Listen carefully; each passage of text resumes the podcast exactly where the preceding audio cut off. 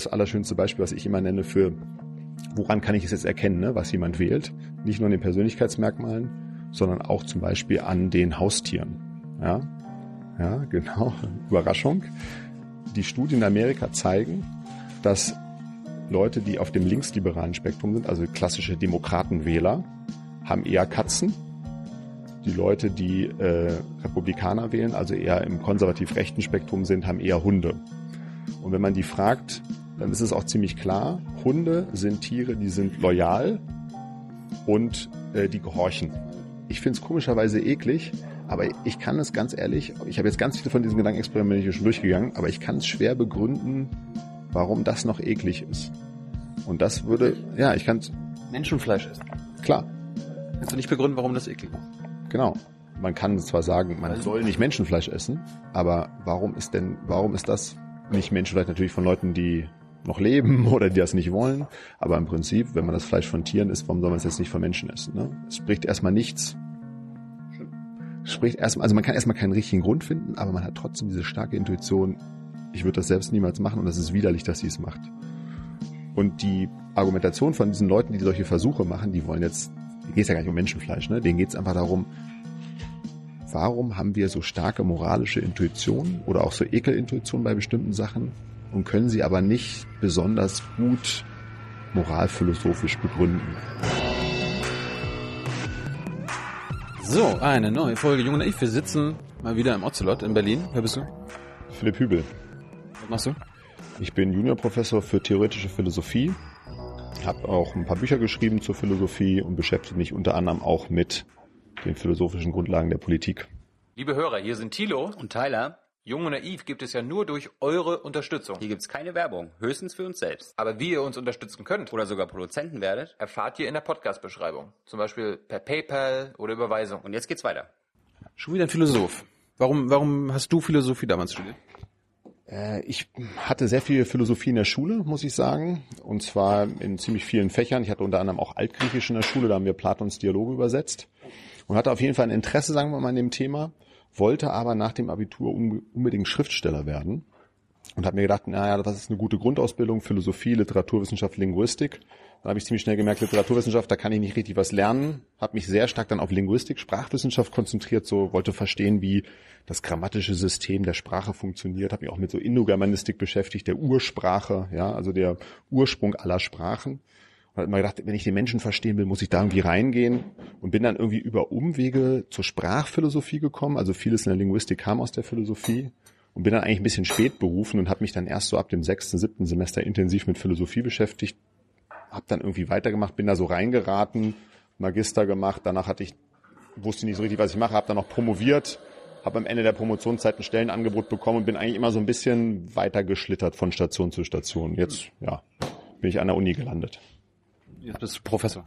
Genau, ich bin Juniorprofessor, also das ist Beamter auf Zeit in Stuttgart, lebe in Stuttgart und Berlin. Und wo hast du studiert? Also wo, wo, wo kann man gut Philosophie studieren? Ähm, genau da, wo ich studiert habe. Nein, es gibt, also studiert selber habe ich an der Humboldt-Uni, da habe ich angefangen. Ich war im Ausland, in, habe in Berkeley ein Semester, äh, zwei Semester gemacht, war in Oxford und in New York. Das ging damals ganz gut, wenn man so mit Stipendien so akademisches Jetsetten machen konnte, ne? konnte ein bisschen rumreisen und äh, habe auch in Aachen gelehrt. In Deutschland kann man unter anderem sehr gut studieren in Frankfurt, in München, in Berlin. Das sind sehr, sehr große Institute, aber mittlerweile sind alle kleinen wie Stuttgart auch richtig gut geworden viele junge, interessante Leute, die ja nachgewachsen sind. Also ich würde unsere Uni auch empfehlen, aber wenn man jetzt ganz große Auswahl haben will und sagt, ich möchte alles mal gesehen haben, würde man Berlin empfehlen, das ist das größte Institut in Deutschland. Ja. Wenn, wenn, du jetzt irgendwie Altgriechisch auch studiert hast und Indogermanisch und so weiter, ja. kann man das auch sprechen dann irgendwann? Nee, das, da, das kann man überhaupt nicht sprechen. Das habe ich auch, da habe ich mal reingeschaut. Also studiert wird zu viel, da lernt man irgendwelche komischen Silben auswendig, die äh, indogermanische Grundsilben, sowas wie Ra zum Beispiel ist die Silbe für fließen. Das gibt's dann bei Rhein oder bei der Rhone. Ja, also alle Fluss- und Namensbezeichnungen haben oft so ein Ra-Laut. So, und dann muss man da diese universellen Silben, die allen indogermanischen Sprachen zugrunde liegen, also von Indien bis hin zu äh, Island, äh, die muss man dann irgendwie rekonstruieren. Das ist eigentlich ziemlich trocken. Du, in deinem, nicht. hast du in deinem Studium irgendwas gelernt, womit du nicht gerechnet hättest? Ja, ich hatte öfter in meinem Studium so Aha-Erlebnisse, so Momente, wo ich gedacht habe, das hätte ich mir überhaupt nicht so vorgestellt. Also eigentlich zwei. Das erste, was ich immer gedacht habe, ist, Philosophie ist sowas wie, das ist so eine, so eine mysteriöse Welt, da, da muss man irgendwann mal so einen Vorhang zur Seite ziehen und dann versteht man, was diese großen, dunklen Denker alle sich so gedacht haben. Und der Moment kommt irgendwann im Studium. Und mein, eine große Erkenntnis war, der kommt nicht. Es gibt diesen Moment nicht, dieses große Aha-Erlebnis, dass man da irgendwie hinter das die Kulissen oder so blickt. Es ist eher so, dass ich den immer, also je älter ich werde, immer mehr den Eindruck habe, die großen dunklen Denker, ne, so Heidegger, Hegel, Lacan und so weiter, die haben sich eher selber nicht verstanden. Und es liegt nicht an mir. Am Anfang denkt man immer, es liegt an einem, wenn man es nicht versteht. Später, je älter und selbstsicherer man wird, denkt man eher, es liegt an den anderen. Aber ein großes Erlebnis, was ich auch hatte, war, dass ich mich mit Chomsky beschäftigt habe. Der ist eher Linguist. Ich glaube, ihr habt ihn auch mal interviewt. Ne? Der ist eher Linguist, hat aber auch philosophische Sachen geschrieben. Und der hat äh, anhand von eigentlich sehr einfachen Überlegungen gezeigt, dass die Sprache, die menschliche Sprache in ihren Grundzügen, sozusagen das grammatische System jeder Einzelsprache angeboren sein muss. Und ich habe mir das nie so klar gemacht und ich habe das gelesen und das war wirklich so eine Heilig, dass er gesagt hat, schau mal, die Kinder kriegen einen sprachlichen Input, die kriegen viele Sätze, die sind falsch, sind abgehackt, äh, falsche Bezeichnungen und die generalisieren davon eine Sprache und generalisieren davon richtige Regeln, aber sie könnten unendlich viele verschiedene Grammatiken eigentlich davon ableiten, wenn es wirklich so wäre, dass sie einfach nur was hören und sagen, hm, was ist denn die Verallgemeinerung? Ja. Und dass sie es aber nicht tun, ist eigentlich ein sehr, sehr starker Indikator. Mittlerweile ist das auch genetisch sogar äh, relativ gut belegt, ist ein guter Indikator, dass es da sowas wie eine angeborene Universalgrammatik geben muss.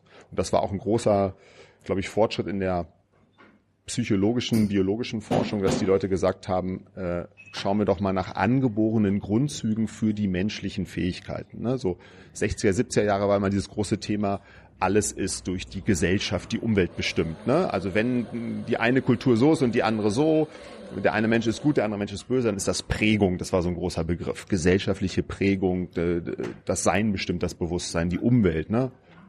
Marx Idee, äh, viele andere hatten diese Idee auch. Und Chomsky war einer der ersten, der gesagt hat, nee, schau mal, das Sprachsystem, das können wir nachweisen, hat angeborene Grundzüge und mittlerweile hat die Forschung das ausgeweitet auf alle Bereiche, hat gesagt, es gibt emotionale Dispositionen, die wir haben, äh, Charakterdispositionen, die zum Beispiel mit unserem Wahlverhalten korreliert sind. Also es hat sich ausgeweitet und äh, es ist teilweise sehr überraschend und wirft einfach auch ein neues Blick auf das, was es heißt, Mensch zu sein.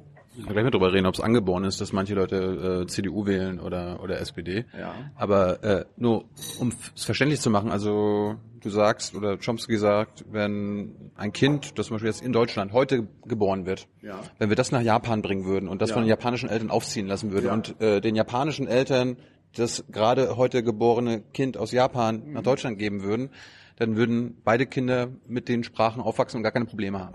Ganz genau. Das ist äh, genauso fasst er das zusammen. Ne? Das ist sogar das Beispiel, das er selber verwendet, lustigerweise, dass er sagt, es können Sie das vorstellen? Und wir haben ja solche Beispiele. Ne? Es gibt ja mittlerweile Kinder, äh, die hier aufgewachsen sind, also Adoptivkinder oder in anderen Ländern. Und äh, Kinder saugen die Sprache auf wie ein Schwamm. Äh, die Wörter saugen sie auf, aber sie haben eine gewisse Voreinstellung, sodass bestimmte grammatische Strukturen immer äh, einzelsprachig, wie man sagt, parametrisiert werden. Aber die Grundstruktur ist bei allen Sprachen dieselbe. Das kann man ziemlich genau zeigen. Warum, warum ist es einfacher, als Fünfjähriger Chinesisch zu lernen oder Japanisch, als wenn ich jetzt anfangen würde? Ja, das ist auch eins der Beispiele, die Chomsky verwendet, dass er sagt, auch das spricht sehr stark für so ein genetisches Programm, denn wenn es ein bestimmtes Zeitfenster gibt, wo Sprachlernen gut funktioniert, und das wissen wir ja selber, Fremdsprachen lernen, je älter man wird, desto schwieriger wird es. Das spricht auch sehr stark dafür, dass es einen voreingestellten Mechanismus gibt. Ja, dass es einen Mechanismus gibt, der sagt, es gibt das Zeitfenster zwischen äh, 0 und 8 Jahren. Da muss, müssen die Parameter gesetzt werden. Das, das können auch zwei oder drei Sprachen sein, weiß man mittlerweile. Das ist überhaupt kein Problem. Danach wird es immer schwieriger. Das weiß man an diesen seltenen Fällen von stark vernachlässigten Kindern, diese Kaspar Hauser Phänomene. Kaspar Hauser ist die historische Figur, das gibt's immer mal wieder, so wirklich so traurige Schicksalsgeschichten, wo Kinder vollkommen äh, verwahrlost sind, irgendwo festgebunden sind zu Hause und keinen Sprachinput bekommen. Und da gibt's einen Fall, die heißt Genie, die ist mit 13 befreit worden, hat nie Sprachinput bekommen, also ist unter, unter unmenschlichen Bedingungen von ihren Eltern gehalten worden, wie eigentlich wie ein Tier Und dann hat man äh, mit denen ganz, mit der ganz viele Versuche gemacht und die hatte eine überdurchschnittlich hohe Intelligenz trotzdem, ja, was eigentlich erstaunlich ist. Das heißt, sie konnte zum Beispiel komplexe äh, geometrische Puzzle oder so weiter was lösen. Das heißt, sie hat ihre allgemeine Intelligenz äh, ist dadurch äh, war nicht in wesentlicher Weise beeinträchtigt. Aber sie haben versucht, der Sprache beizubringen. Und sie hat auch Vokabeln sehr gut gelernt. Also sie konnte bezeichnen, ne? Stift, Glas, Tisch. Aber was sie nicht konnte, war, diese, die Vokabeln, die Wörter in eine grammatische Struktur zu bringen. Und das ist auch einer von vielen Hinweisen, die alle zusammen darauf hindeuten, dass, die, dass sie das Zeitfenster überschritten hatte, wo das einmal festgesetzt werden konnte. Ja. So, jetzt kommen wir mal zu diesem angeborenen Wahlverhalten. Ja. Genau. Erzähl mal. Dazu gibt es mittlerweile auch sehr spannende Studien und die klingen wirklich erstmal unglaubwürdig, wenn man die hört, äh, haben aber sozusagen eine tiefere evolutionäre Bedeutung. Und die Studien äh, zeigen unter anderem, dass Menschen, die eine gewisse Offenheit für Neues haben, das nennt man manchmal Neophilie, also eine Freude an Neuem. Das sind Menschen, die sagen, ich äh, probiere gerne neue Speisen aus. Äh, wenn ich in ein Restaurant gehe, nehme ich immer das, was ich noch nicht kenne. Ich will fremde Länder bereisen. Äh, ich will viele Freunde aus ganz verschiedenen Bereichen haben. Ich will immer neue Filme sehen. Ja, also ich brauche immer so Abwechslung im Leben. Etwas überspitzt gesagt, so Sensation Seeker. Ja. Eigentlich könnte man auch sagen, so die die junge urbane Elite. Ne? Also die Leute, die in Städten wohnen, die Abwechslung in Abenteuer und Aufregung wollen. Das ist ein Persönlichkeitsmerkmal. Diese Offenheit, Openness, wird in der Persönlichkeitspsychologie seit 50 Jahren so genannt. Ja, ist ein Persönlichkeitsmerkmal, das man im Leben nicht stark verändert. Also wenn kleine Kinder diese Offenheit haben, haben sie die auch, wenn sie Erwachsene sind. Wenn die Erwachsene jetzt haben, hatten sie sie meistens schon, wenn sie ein Kind waren. Also das ist sehr, sehr stark korreliert und bleibt relativ konstant. Den Typen gibt's und dann gibt's den, der eher ein bisschen verschlossen ist. Das sind so Kinder, die sind sehr, sehr vorsichtig, die wollen lieber beim Alten bleiben, äh, sich nicht so, wollen nicht so neue Eindrücke haben. Wenn man mit denen als Erwachsenen Tests macht und denen neue Stimuli gibt, dann reagieren die physiologisch nicht so stark darauf wie die Sensation Seeker. Sie sagen auch subjektiv, nee, ich will nicht dauernd was Neues ausprobieren, ich bleib, ich kenne, ich habe mein Lieblingsgericht, ich habe mein Lieblings, meine Lieblingsjacke, mein Lieblingsitaliener, mein Lieblingsviertel. Und jetzt kann man natürlich, sieht, sieht man schon, das ist ein bisschen natürlich auch mit bestimmten politischen Haltungen erstmal vordergründig korreliert. Die Leute, die sagen, ich bleib beim Alten, sind eher die Konservativen. Die sagen, ich will das Vertraute, ich will nichts Neues haben. Die diese Offenheit haben, Verzeihung, die sind die, man sagen könnte, das sind die, die eher progressiv wählen. Und anhand der, jetzt kann man Leuten, mit den Leuten diese Tests machen und schauen, welche Persönlichkeitsmerkmale haben sie. Und danach kann man fragen, was wählt ihr? Und da gibt es eine eindeutige Korrelation zwischen Offenheit und Leute, die eher progressiv wählen, das heißt sozusagen linksliberal, würden wir heute sagen, und die andere Gruppe, die nicht so offen ist, die eher konservativ bis rechts wählt. Und das ist, man kann anhand von solchen Profilen besser vorhersagen, was jemand wählt. Das ist in Amerika gemacht worden, da kann man das immer so schön machen, weil es immer zwei Gruppen gibt. Ne? Demokrat versus Republikaner. In Deutschland ist es aus verschiedenen Gründen schwieriger. Aber dann kann man, das kann man besser vorhersagen als an sowas wie welche Auffassung hast du, wie soll der Staat ins Wirtschaftssystem eingreifen? Also so klassische Auffassungen Steuern oder so, ne? wo man klar sagt, das ist eigentlich typisch. Konservative wollen in Amerika Steuern runter, äh, Demokraten, also sozusagen Liberals heißen die im Englischen, also eher Linksliberale wollen, dass die Steuern eher erhöht werden zum Wohle der Allgemeinheit. Das ist nicht so ein guter Indikator für die Parteizugehörigkeit wie diese Persönlichkeitsmerkmale. Aber ich meine, diese Persönlichkeitsmerkmale, die ähm hat die Menschheit doch jetzt in den letzten zehn Jahren insbesondere auf Facebook, Google und so weiter hochgeladen oder mit denen geteilt. Äh, damit kann, können diese Datenfresser, also Facebook und Google und keine Ahnung wer noch alles, doch locker flockig analysieren, ohne dass wir uns fragen, wen wir wählen, wie wir wählen werden. Ja, das könnte, also man kann es sehr gut verwenden, um Vorhersagen zu treffen. Also wenn man dafür Informationen hat, kann man, wie gesagt, das zeigen diese Studien, kann man zeigen, äh, kann man Ableitungen treffen, was jemand wählt. Das ist aber nicht das Einzige. Ne? Man kann, also mittlerweile gibt es Forschung in alle Lebensbereiche. Man kann das an, äh, an Kleidung sehen. Ja? Leute, die, die eher konservativ wählen, denen sind nicht nur, denen ist nicht nur Tradition wichtig, ne? beim Alten bleiben, was vertraut ist, denen ist Autorität wichtig, Loyalität und Reinheit. Und äh, das sieht man oft auch in der Kleidung. Also die tragen eher äh, Kleidung, die Autorität ausstrahlen soll, also eher Abzeichen, Orden, äh, was weiß ich, die Burschenschaftskette, die Krawatte. Marken auch? Marken ist ein bisschen ist alles ein bisschen komplizierter, ne? weil Kleidung hat so viele Ebenen, ne? Das ist Kleidung ist ja so eine Art Multikommunikationsmittel. Ne? Ich will sagen, äh, zu welcher Klein äh, Gruppe gehöre ich, kann ich es mir leisten, demonstrativer Konsum. Also es gibt da mehrere Ebenen, aber ein Aspekt ist, dass man, wenn man sagt, ich bin auf der antiautoritären, eher linksliberalen Seite, möchte ich zeigen, dass mir Autorität nicht wichtig ist, also trage ich keine Krawatte, lockeres T-Shirt, äh, kaputte Jeans. Äh, ne? Aber man will zeigen, dass das einem nicht wichtig ist, wenn man schaut, wenn man wirklich zeigen will, mir ist aber sozusagen das konservative, althergebrachte, traditionelle wichtig, dann will man sagen, äh, ich trage einen Anzug, die Krawatte. Werbeplakate, äh, Wahlplakate ist vielleicht ein gutes Beispiel. Ne? Die Wahlplakate für die, nehmen wir mal die CDU beispielsweise, die eher etwas konservativ ist, äh, das waren oft welche, wo eine Fahne zu sehen war, ne, so ein bisschen abstrahiert, also Loyalität, ne, Gruppenzugehörigkeit wurde da klar signalisiert. Es war sehr hell, ne, es wurde immer auf glatt rasierte Männer, auf Reinheit Wert gelegt und es wurde sehr viel Wert gelegt darauf, dass die Männer zumindest einen Anzug anhatten. Ne. Die hatten nicht immer mehr Krawatten, weil es jetzt mittlerweile so progressiv ist Deutschland, dass man das, dass das dann vielleicht schon ein bisschen altbacken wirken könnte. Aber es war auf jeden Fall klar, ordentlich sauber. So, ne? Wenn man sich jetzt Plakate anguckt der eher linkeren Parteien, zum Beispiel der Linkspartei hier in Berlin, da gab es welche, die äh, Hoodie hatten auf äh, Wahlplakaten, Drei-Tage-Bad, die Fotos sahen teilweise auch aus, auch die Fotos der Grünen so ein bisschen wie Schnappschüsse. Ne? Also man wollte bewusst sagen, hier ist nicht aufgehellt worden, perfekter Filter, sondern das ist authentisch, aber es ist auch irgendwie gegen Autorität, gegen Loyalität. So und das ist so ein bisschen dieses Lager und das allerschönste Beispiel, was ich immer nenne für woran kann ich es jetzt erkennen, ne, was jemand wählt? Nicht nur an den Persönlichkeitsmerkmalen, sondern auch zum Beispiel an den Haustieren. Ja, ja, genau. Überraschung. Die Studien in Amerika zeigen, dass Leute, die auf dem linksliberalen Spektrum sind, also klassische Demokratenwähler, haben eher Katzen. Die Leute, die äh, Republikaner wählen, also eher im konservativ-rechten Spektrum sind, haben eher Hunde.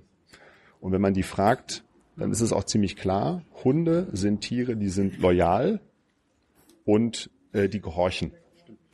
Na, also Loyalität, Autorität, das ist in konservativ-Rechten wichtiger. Bei den Linken ist es so, die sagen, die Katzen sind freiheitsliebend und haben ihren eigenen Kopf. Autonomie, Freiheit sind typisch linke Werte. Das ist natürlich auch den Konservativen wichtig, aber den Linken ist das viel, viel wichtiger. Und so, dass die den eigenen Kopf haben. Und selbst bei Hunden, wenn man nur Hunde vergleicht, ne, also es gibt natürlich auch Demokraten, die haben Hunde, dann sagen die, was willst du für einen Hund haben? Dann sagen die Demokraten, naja, ich will einen lieben Hund haben, der soll verspielt sein. Ja. Lieb und verspielt heißt eher, also caring, ja, Care, Fürsorge, Solidarität, auch ein eher linkes, progressives äh, Konzept. Äh, die Konservativen sagen, der soll gehorchen und ja, aber er soll auf jeden Fall gehorchen und er soll mir immer treu sein. Ne? Loyalität, Autorität ist denen wichtig. Ne? Wenn ich an der Ampel bin und ich sage, sitz, dann soll der auch das machen, was ich sage. Und diese Merkmale ziehen sich durch ganz viele Lebensbereiche durch und diese Forschung hat das relativ gut belegt mittlerweile. Dass, dass damit kann man relativ gut erklären, warum es überhaupt diese Unterschiede in politischen oder moralischen Auffassungen gibt. Weil eigentlich könnte man sich ja fragen, warum haben nicht alle Menschen dieselbe Moral? Ne? Könnte ja sein, dass alle Menschen haben die gleiche Auffassung über wie gehe ich mit Flüchtlingen um, wie gehe ich mit Abtreibung um, äh, Legalisierung von Drogen, äh, ist Homosexualität jetzt okay oder nicht okay, soll ich vollständige Gleichstellung der Homo-Ehe haben und so. Könnte ja sein, dass auf der ganzen Welt alle sagen, ja, klar, ist vollkommen klar, wir machen so oder so. Alle stimmen überein. Aber komischerweise ist die Welt ja sehr stark, geht da sehr stark auseinander. Also zwischen den verschiedenen Kulturen, ne, es gibt die sehr konservativen Kulturen jetzt im, zum Beispiel im asiatischen Raum ist konservativer als die äh, Westeuropäer, im ganzen äh, Nordafrika, muslimischen Raum sind konservative, aber auch innerhalb von Ländern. Deutschland beispielsweise gibt es ja welche, die sind sehr, sehr progressiv und sehr, sehr links am Spektrum, manche sind sehr rechts. Warum sind die eigentlich so verschieden? Und da bietet die Forschung mittlerweile, wie gesagt, ganz gute Anhaltspunkte, dass es sowas gibt wie moralisch emotionale Dispositionen, die dich geneigt machen, eher in die eine oder andere Richtung zu gehen. Die legen eigentlich sozusagen deterministisch fest. Ne? Es ist nicht so, dass ich, wenn ich die eine oder andere Disposition habe, dann auf jeden Fall AfD oder CDU wähle oder auf jeden Fall links wähle oder SPD wähle. Aber es gibt eine gewisse Neigung in die eine oder andere Richtung. Jetzt denken oder fragen sich vielleicht manche unserer Zuschauer oder Hörerinnen, äh, scheiße, ich habe einen Wellensittich mhm. oder einen Hamster. Ich habe keinen Hund, keine Katze. Ja. Bin ich jetzt nicht Wähler? Muss man FDP wählen, ne? Ja. nee, also das ist natürlich, das sind schwache Indikatoren. Das ist jetzt auch so ein bisschen Fun Facts über diese Beobachtung. Die Forschung, was die gezeigt hat, ist, dass ein, der wichtigste und, glaube ich, auch im deutschen Diskurs am meisten unterschätzte Faktor ist Ekel. Und ähm, da müssen wir ein bisschen weiter ausholen, wenn ich darf. Ja, genau. Das ist ein Thema, was ich äh, ansprechen wollte. Also genau. Und bei Ekel ist es so, also wir äh, Menschen ekeln uns normalerweise erstmal vor Dingen, die äh, Keime enthalten. Und die Evolutionsbiologen fragen immer, wenn wir bestimmte Emotionen haben, welche Funktion hatten die Evolution? Ne? Also wir ekeln uns vor verdorbenen Speisen, vor Kadavern, vor Körperausscheidungen, Blut, Rotz und so weiter. Alles, was aus dem Körper rauskommt, Essen, was verdorben ist und Tote. Ja, welche Funktion könnte das gehabt haben? Und die Evolutionsbiologen sagen erstmal, naja, das ist ganz klar, das ist eine Art Schutzmechanismus des Körpers, der uns vor Keimen schützt. Alle diese Dinge können Keime, Parasiten, Würmer enthalten. Das war sehr wichtig in der Evolutionsgeschichte, weil äh, wir Allesesser sind als Menschen. Das nennt man auch manchmal das Dilemma des, der Allesfresser. Und das Dilemma geht so, wenn man alles isst, hat man den Vorteil, wenn mal irgendeine Speise nicht mehr da ist, irgendein Nahrungsmittel, kann man zum nächsten übergehen. Aber jedes neue Ding, was man ausprobiert, ist gefährlich. Äh, ne, ich probiere den Pilz, könnte giftig sein. Äh, ich esse ein Tier, das schon zwei oder drei Tage tot ist, kann, da können Gifte, Parasiten drin sein. Also es ist ein, erstmal ein guter Mechanismus, wenn man einen automatischen Warnmechanismus hat, der sagt, hüte dich vor allem, was aus den Körperöffnungen von anderen Menschen kommt. Potenziell da sind Keime und Würmer drin oder von Essen, das verdorben ist. Aber gleichzeitig muss ein Mechanismus auch sagen, aber probier auch mal was Neues. Weil, ne, bei, gerade bei Essen, sonst läufst du Gefahr zu verhungern. Und dieses, diese Ausbalancierung zwischen Neophilie, Neues ausprobieren, habe ich vorhin schon erwähnt, und Neophobie, Angst vor Neuem zu haben, äh, ist immer noch in allen Menschen vorhanden. Und jetzt ist es so. Also es gibt immer ein Spektrum, es ist nie 100 Prozent. Genau, es ist nie 100 Prozent. Ne? Es gibt, kann dann immer so lustige Beispiele nehmen, sowas wie ich glaube, es heißt Surströmming, ne, das ist, weiß nicht, ob du das kennst, äh, das gibt ein schwedisches äh, Nationalgericht, die Schweden sagen es ist Delikatesse, das ist verrotteter Fisch. Das ist Hering, der wird eingelegt, verrottet, kommt in so eine Dose und wenn du die zu Hause hast, irgendwann ist die, äh, die, die Heringsdose kugelrund, weil da so Faulgase drinnen stehen. Und die machen auf und essen das. Ne? Und jetzt für jemanden, der es noch nicht kennt, würde sagen, hm, würde ich vielleicht nicht probieren.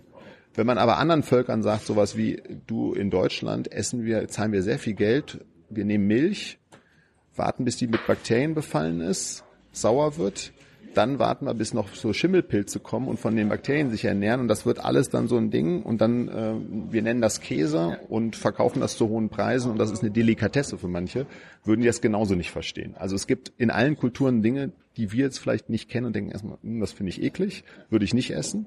Also wie gesagt, diese Balance ist da. Und jetzt ist das Interessante, dass dieser Ekel sich nicht nur auf Speisen bezieht, sondern man kann äh, zeigen, dass gibt auch einen Ekelmechanismus, der sich auf andere Personen bezieht. Äh, warum? Würde jetzt die Evolutionsbildung erstmal wieder sagen, na ja, in der vorzivilisatorischen Zeit war das so, wenn eine fremde Gruppe kam, die hatten äh, Keime, Würmer, gegen die keine Resistenzen bestanden. Also war es erstmal ein vorteilhafter Mechanismus, fremdenfeindlich sozusagen zu sein, alle erstmal gegen Immigranten sozusagen sehr eine große Abscheu zu entwickeln, weil die potenziell äh, Keime mit sich gebracht haben. Und dieser Mechanismus lebt halt in uns heute fort. Das kann man relativ gut nachweisen und hat natürlich seine Funktion total verloren. Wir brauchen, ne, wir haben Reinlichkeits- und Hygienemechanismen und äh, Speisekontrollen, die so gut sind, dass wir eigentlich darauf verzichten können. Aber gerade, wie gesagt, im rechten Spektrum, vor allem im Rechtsradikalismus, gibt es Anzeichen dafür, dass solche Reinheitsthemen, ne, also äh, diese ganze Thematik äh, Homosexualität ist unrein, äh, ich ekel mich vor Fremden, diese ganze Redeweise von die riechen gut, diese Vergleiche, die auch schon in der Weimarer Zeit gemacht wurden, ne, die Fremden, die das sind äh, Ungeziefer, Ratten, ne? die Vergleiche mit Tieren, die auch wiederum äh, Keime übertragen. Ne? Also ist diese Neigung, andere Gruppen als minderwertig, aber im Sinne von, also zu degradieren, indem man sie als eklig darstellt, hat wahrscheinlich diesen Ursprung in einer Ekeldisposition, die einen dann eher zu einem rechten Denker macht. Aber ist, ist Sex dann nicht allgemein schon eklig für manche? Ja, genau. Sex ist immer eklig. Und der einzige Grund, warum wir überhaupt Sex haben, ist, dass die, dass in dem Moment, wenn wir Sex haben, in der Erregung der Ekel überstimmt wird. Aber eigentlich ist es eklig, wenn man sich denkt, man kommt in die Nähe von Körpersäften von Leuten, die man vielleicht noch gar nicht kennt. Also bei den meisten Menschen, ne, wenn du es dir vorstellst, würdest du es nicht so schön finden. In wenigen Fällen überschreibt man das. Aber der Grund, die Grundhaltung ist auch erstmal Ekel. Und das reflektiert sich auch in den in der konservativen Moral, auch in den ganzen Religionen, ne, die ja auch tendenziell konservativ sind, gibt es ja immer Reinheitsgebote. Ne? Also dieses ganze, äh, man muss die Hände waschen, das Essen waschen, aber auch Sexualpraktiken sind unrein. Ne? Homosexualität ist in fast allen Religionen gilt als unrein. Äh, permissive Sexualität, also mit vielen Partnern Sex haben, ist in fast allen Religionen verboten, weil das natürlich auch potenziell kulturgeschichtlich waren das mal Möglichkeiten, sich anzustecken. Ne? Sexualität ist genauso ist genau eine Möglichkeit, sich äh, anzustecken, wie andere direkte Körperkontakte auch. Genau. Und das lebt meine, teilweise noch fort, wie gesagt, in auch so in letzten Ausläufern dieser konservativen Moral sozusagen, dass man heute immer noch findet, dass die eher konservativen und rechten Parteien sagen, mit Homosexualität wissen man nicht so richtig. Ne? Das ist natürlich in einer sublimeren Form. Die sagen das jetzt nicht mehr, das trauen sich vielleicht auch nicht mehr, das so offen zu sagen, aber sie haben irgendwie damit so ein Unbehagen. So. Und wahrscheinlich basiert das auch auf so einer Ekeldisposition. Auch diese Rede vom linksgrün versifften Gedankengut. Ne? Also, dass auf der rechten Seite gesagt wird, die Ideen, ne, das ist jetzt ja sehr abstrakt, die Ideen sind eklig, ne, das ist versifft, also das Gedankengut selber, ne, Siffen kommt von Syphilis, also ist ja auch eine Krankheitsassoziation, dass das irgendwie, ich, ich finde die Ne, ich finde Kommunisten widerlich oder ich finde die Art, wie die reden, ne? oder Gender-Leute finde ich widerlich. Auch unklare Geschlechtergrenzen auch, ne? auch so ein Thema.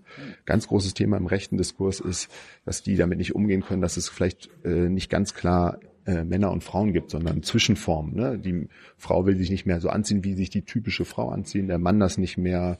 Äh, einige wollen sich gar nicht festlegen und damit kommen Leute, die so lieber klare Kategorien haben wollen und die eine Ekeldisposition haben, nicht so gut zurecht. Hat das denn auch mit diesem Ordnungswillen zu tun, weil irgendwie eine ordentliche Frau zieht sich so und so an? Oder, genau, ich, oder ich bin es gewöhnt, dass die sich so anzieht und in meiner Ordnung, kleine genau. Ordnung im Kopf, ja. hat die so zu sein. Genau, Ordnungsliebe. Ordnungsliebe gehört sehr stark eher zum konservativen Denken. Also Leute, die ähm, sich schnell ekeln und sind eher konservativ und die können nicht so gut mit Unordnung umgehen. Also A, nicht mit Chaos, umgehen, die haben lieber Ordnung im Leben, die können aber auch nicht umgehen mit äh, Dingen, die so unentschieden sind, also Komplexität. Ne? Also unsere heutige moderne urbane Kultur ist extrem komplex. Ne? Ist ganz schwer zu sagen. Gruppenzugehörigkeiten sind sehr fluktuierend, äh, hat mir ja gerade eine Genderzugehörigkeiten. Einige lieben das, die Neophilen, die sagen, ich will gerade diese Vielfalt und diese Unordnung, das Uneindeutige, das macht das Leben spannend, ja, das macht äh, zum Beispiel jetzt Berlin so attraktiv für einige, vor allem für junge Leute eher. Und die anderen, die sagen, nee, ich will eher Ordnung im Leben, die wollen auch wirklich Struktur Reinheit haben. Ja. Das frage ich mich natürlich. Angenommen, ich habe Eltern, die sehr konservativ sind, die sich vor vielen Sachen ekeln. Die ziehen mich auf, äh, lehren mir ihre, ja. ihre Vorstellungen von Ekel und so weiter. Die sind trotzdem selber nicht so geworden. Nee, aber es, nee, es kann ja sein, dass ich als Jugendlicher diese, diese Ekelgefühle übernommen habe, aber ja. dann mit den Jahren keine Ahnung, ja. 20, 30 Jahre später habe ich mich gewandelt. Ja. Ist es normal? Und gleichzeitig, angenommen, ich habe total progressive Eltern, die von nichts sich ekeln und sagen, hey, du brauchst keine Angst haben, brauchst dich nicht ekeln. Der Junge geht in die junge Union, was ist da los? Ist, ist das auch möglich? Klar, ist beides möglich. Insgesamt gibt's erstmal würde man sagen, das erste, was du beschrieben hast, ist der häufigere Fall. Zumindest in der westlichen Welt und ich würde auch sagen zum Glück, denn es zeigt einfach, es gibt, ich würde das so nennen, moralischen Fortschritt. Ja, es gibt kann man daran sehen, dass die Moralvorstellungen vor 100 Jahren nicht die sind, die wir heute haben. Das heißt, wenn die, El die Kinder immer das machen würden, was die Eltern sagen, würden wir jetzt noch genauso handeln wie vor 100 Jahren. Also irgendwann muss einer mal gesagt haben, nee, was meine Eltern mir gesagt haben, da in Richtung Autorität, Loyalität und Ekel, Reinheit, irgendwie stimmt das nicht. Also das gibt's auf jeden Fall und ich nenne das die progressive Revolte, die hat sicherlich spätestens in den 60er Jahren eingesetzt. Also man kann sagen, die 68er Bewegung ist eigentlich eine, die genau sowas gesagt hat. Die hat gesagt, wir wollen weniger Autorität ne, in der Politik, weniger Autorität in den Aufstiegschancen in den ganzen Berufen an den Universitäten. Sie haben auch gesagt, wir wollen weniger Reinheit, also diese ganzen sogenannten opferlosen Straftaten, Drogenkonsum, Homosexualität, außerehelicher Sex, ist alles in der Zeit äh, angeprangert worden und dann schnell auch abgeschafft worden. Ne? Teilweise, nicht immer. Ja, aber ist zum Beispiel jetzt äh, permissive Sexualität ist nicht mehr eine Straftat. Äh, gilt jetzt als Selbstbestimmung. hat früher gegen das Sittengesetz, also gegen so ein Reinheitsgebot verstoßen. Also insgesamt gibt es da einen Fortschritt. Es gibt natürlich auch diesen interessanten Fall, das interessiert Philosophen besonders, was ist, wenn man jetzt so aufgewachsen ist und man hat immer noch diese Neigung. Ne? Also das Beispiel, was Philosophen oft wählen, was ist, wenn du jetzt sehr homophob aufgewachsen bist, gibt's ja Leute. Ne? Die sind in so einem Umfeld aufgewachsen, in Amerika, in den Südstaaten. Gibt's das oft. MacPom auch. Ne?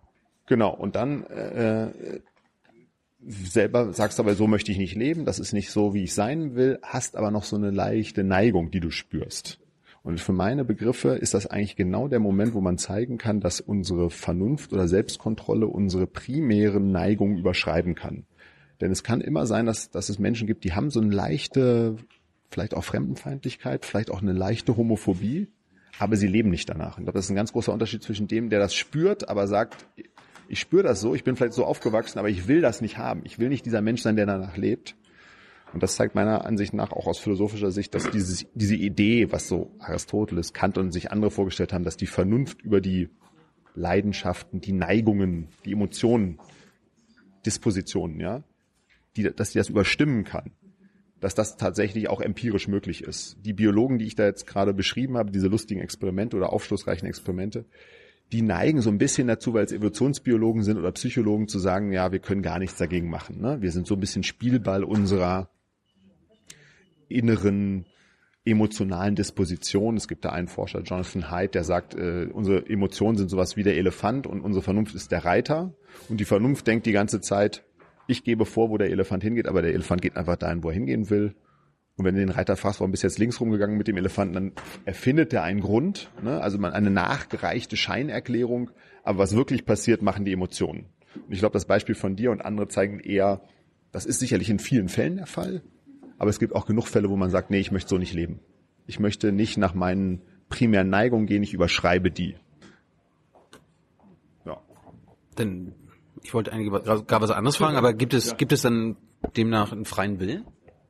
Ja, freie, große philosophische Frage. Freien Willen gibt's, würde ich sagen. Schnelle Antwort ja. Ähm, und lange Antwort kommt darauf an, was man mit frei und mit Wille meint. genau. Ähm, also die Willensfreiheitsdebatte kurz? Ja. Okay, gerne. Also die klassische Willensfreiheitsdebatte, die sehr lange geführt wurde, die ging so, äh, ist die Welt festgelegt durch, ist die Welt ein für einmal festgelegt? Das ist die Position des Determinismus, die sagt, es gibt nur einen Weltlauf. Früher hat man gesagt, Gott hat das festgelegt oder das Schicksal hat das festgelegt. Heute sagt man, die Naturgesetze legen den Weltverlauf ein für alle Mal fest und es kann nur einen geben. Und wenn ich jetzt die, das Universum nochmal durch spielen würde ich, ne, Gott spult nochmal zurück bis zum Urknall, lässt nochmal durchlaufen, würden wir genau zur gleichen Zeit jetzt wieder hier sitzen und das kann er hundertmal machen, wir würden immer wieder hier sitzen. Ne? Also es gibt nur einen Weltlauf, vollkommen klar. Und diese Position scheint im Widerspruch zu stehen zu dem, was man vielleicht den freien Willen, ich nenne das Handlungsfreiheit nennen könnte, nämlich die Idee, dass man das eine oder das andere tun kann. Ne? Ich habe irgendwie subjektiv den Eindruck, ich könnte jetzt dieses Glas nehmen und daraus trinken, aber ich könnte es auch stehen lassen. Jetzt lasse ich es stehen. Habe ich gerade das, mich dafür entschieden. Ne? Ich habe die Wahl. Aber wenn ich es entweder stehen lasse oder nicht stehen lasse, scheint es so zu sein, dass der Weltlauf sich verzweigen kann. Ne? Entweder geht er links rum oder rechts rum. Er ist nicht ein für alle Mal festgelegt. Aber nur eins von beiden kann wahr sein. Entweder er ist festgelegt oder ich kann mich entscheiden. Das war die klassische Debatte. Die moderne Debatte ist ein bisschen komplizierter geworden, weil Leute gesagt haben, naja, vielleicht ist das gar kein Widerspruch. Vielleicht kann ich sagen, der Weltlauf ist festgelegt und es gibt trotzdem sowas wie Freiheit und Unfreiheit. Wenn man das erklären soll, ich glaube, ich selber glaube daran nicht, mir fällt es extrem schwer, das zu erklären. Das haben einige Philosophen behauptet, ist, glaube ich, auch unter Kollegen die Mehrheitenmeinung. Die nennt, nennt man Kompatibilisten, die sagen, es ist kompatibel. Man kann Determinist sein und man kann sagen, man hat Willensfreiheit. Ich persönlich mir fällt es so schwer, wenn man so, ich sich in eine Position reindenken soll, die man nicht für plausibel hält, die möglichst stark zu machen. Aber ich mache mal nochmal einen Sprung. Und dann gibt es aber noch den dritten Schritt, und zwar eine empirische Debatte, dass nämlich Neurowissenschaftler, Psychologen, Evolutionsbiologen, Genet Genetiker gesagt haben, schau mal, es ist nicht nur so hier dieses Alte mit Naturgesetzen und Physik und Urknall. Wir können dir handfest zeigen, wenn wir uns das Gehirn angucken oder die psychologischen Experimente oder die Genetik, dass die dich festlegen. Und du, du brauchst gar nicht hier mit den Naturgesetzen zu kommen und zur Physik zu schauen. Du kannst dir eigentlich die empirischen Wissenschaften angucken und die zeigen dir eigentlich, du bist nicht frei. Und das wäre so ein bisschen in die Richtung, äh, was, was wir gerade hatten, dass die sagen, schau mal, deine ganzen Entscheidungen, die du triffst, triffst du aufgrund deiner emotionalen Disposition. Die hast du entweder von Anfang an oder hast du in der frühen Kindheit bekommen und du hast eigentlich gar nicht die Wahl. Und ich halte das für ein bisschen kurzschlüssig. Ich glaube, dass, wie gesagt, ihre eigenen Versuche teilweise zeigen, dass das funktioniert. Also äh, Selbstkontrolle ist so ein Beispiel. Ne? Man muss nicht jedem Trieb nachgeben. Eigentlich kann man sagen, die Entstehung der Kultur, der modernen Kultur besteht darin, dass der Mensch gelernt hat, sich selbst zu kontrollieren. Die Impulskontrolle, Gewaltkontrolle, äh, langfristige Planung, alles das, was in der Aufklärung als das sozusagen die Wunderwerke der Vernunft gilt. Das ist genau das, was tatsächlich unsere Triebe und sowas kontrolliert. Und dann gibt es sowas wie, wie gesagt, moralischen Fortschritt, wo man sehen kann, wir sind dem ja nicht hilflos ausgeliefert. Wir denken drüber nach, wir reflektieren und ändern dann die Umweltbedingungen oder unsere eigenen Änderungen. Deshalb würde ich sagen, so, so, sowohl philosophisch als auch, wenn man sich diese empirische Willensfreiheitssache anschaut, glaube ich, ist beides, sind beides zu krasse, schwer haltbare Thesen zu sagen, wir haben keine Willensfreiheit. Aber was ich glaube ist, wir überschätzen unsere Willensfreiheit. Das ist sicherlich so. Das haben die Psychologen wirklich ge gezeigt. Wir leben so in den Tag hinein, haben nicht immer Gedankenkontrolle, machen auch viele Sachen so impulsiv und emotional. Und wenn wir gefragt werden, gibt es so eine Art Ex-Post-Rationalisierung. Ne? Nach, Im Nachhinein erklären wir, warum wir das getan haben. Wenn wir ganz ehrlich wären, würden wir sagen, wir wissen es nicht. Ne? Also es gibt eine Überschätzung der, des eigenen Einflusses, aber das heißt nicht, dass es gar keinen mehr gibt. Das ist, glaube ich, so der Denkfehler gewesen. Die haben gesagt, oh, weil ich dir jetzt zeigen kann, wenn ich dir jetzt äh, 80 Millisekunden ein Foto zeige von einem Eis, äh, vom Schokoladeneis und danach sollst du entscheiden, willst du Schokolade und Vanille, dann sagst du Schokolade, dann frage ich dich warum, dann sagst du, es war schon immer dein Lieblingseis, ne? oder es war auf deiner Liste und in Wirklichkeit kann ich nachweisen, es kam von dem Foto, das du nicht gesehen hast. Ne? Wenn sowas geht, das gibt es teilweise, solche Priming heißen die, ne? Experimente. Und nur weil es solche leichten Beeinflussungen gibt, in ganz wenigen Fällen, muss man sagen, es ist sehr, sehr beschränkt, haben die dann daraus gemacht, dann ist man ja immer beeinflussbar, immer manipulierbar, ne? der manipulierbare Mensch. Das ist einfach eine Übertreibung. Ist, glaube ich, auch oft so eine Verkaufsstrategie für Bücher. Ne? So, es gibt hunderte von solchen Büchern, die heißen Das Verschwinden des Ichs, äh, der unfreie Wille, äh, was weiß ich, die, die Macht des Unbewussten und so. Das ist so überraschend und, und aufregend und neu und provokant, weil wir so ein Selbstbild haben, dass wir doch autonom und frei sind und selber entscheiden. Deshalb ist es erstmal so, oh krass, wir haben jetzt nachgewiesen, dass es nicht geht. Aber ich glaube, empirisch, wie gesagt, ist das oft nicht gut belegt. Zurück zum Ekel. Wovor, ja, wovor ekelt sich Philipp Hübel? Also ich habe eine relativ schwache Ekelausprägung tatsächlich. Ich habe mir ja schon mal Sorgen gemacht, weil ich mal einen Artikel über Psychopathen gelesen habe. Und da stand drin, der ein Faktor, woran man Psychopathen erkennen kann, sie ekeln sich vor fast gar nichts. Ich muss sagen, genau, ich ekel mich relativ selten, aber äh, da gibt's auch schon Sachen, die gut bei mir funktionieren. Also ein Experiment, Gedankenexperiment, was die da in den Versuchen da machen, um das nachzuweisen, geht zum Beispiel so. Ähm, das sind immer so kleine Aufgaben. Also stell dir Folgendes vor. Da ist eine Frau, die arbeitet in der Pathologie. Und äh, da soll so ein, so ein Leichnam von einem Patienten, der hat seinen Körper der Medizin übergeben, der ist jetzt obduziert worden, untersucht worden, alles ist da gemacht worden und der soll jetzt ähm, in so einem Hochofen eingeäschert werden, ne? Der soll entsorgt werden. Und sie hat aber so dieses, sie hat aber so dieses Gefühl, ich würde gern mal ausprobieren, wie eigentlich Menschenfleisch schmeckt. Schneidet sich ein Stück von der, vom Bein raus und brät das zu Hause mit Rosmarin. Ist das moralisch verwerflich, was sie getan hat? Er hat gesagt, mir ist egal, was mit meinem Körper passiert, es kriegt keiner mit, das ist wichtig. Was würdest du sagen? Einfach nur so als, das fragen die dann. Einfach du, als, was würdest du sagen? Sie es darf? Ja. Sie darf's, ja. Würdest du sagen, also würdest du sagen, ist moralisch okay? Ob es moralisch okay ist? Findest du es eklig? Ich find's eklig. Ja, ich finde. Aber sie darf's. Genau. Ist interessant. Ich würde auch sagen, es ist Morale, es ist ein, ist ein Grenzfall. Ich finde es komischerweise eklig, aber ich kann es ganz ehrlich, ich habe jetzt ganz viele von diesen Gedankenexperimenten schon durchgegangen, aber ich kann es schwer begründen, warum das noch eklig ist. Und das würde, ja, ich kann es. Menschenfleisch essen. Klar. Kannst du nicht begründen, warum das eklig ist?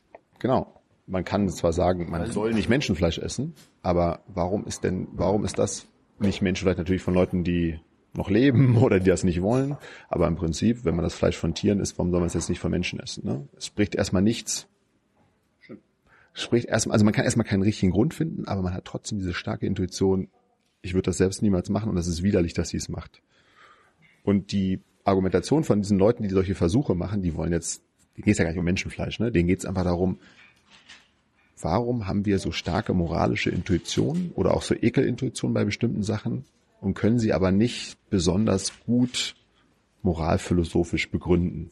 Ne, man könnte natürlich mit Kant sagen, man macht den Menschen zum Objekt. Ne? Kant sagt, man darf den darf Menschen niemals äh, zum bloßen Objekt machen. Man muss sie immer als ganze Person, jetzt etwas modern gesprochen, auffassen. Und wenn ich natürlich von einem Menschen was wegschneide, mache ich ihn, mache ich ihn zum Objekt. Aber es gibt andere Formen, wo man Menschen zum Objekt macht, die wir nicht so schlimm finden. Also muss irgendwie was wahrscheinlich evolutionär in uns drin sein, so eine Art Tabu, vielleicht sogar, wie gesagt, eine angeborene Disposition, dass man andere Menschen nicht isst.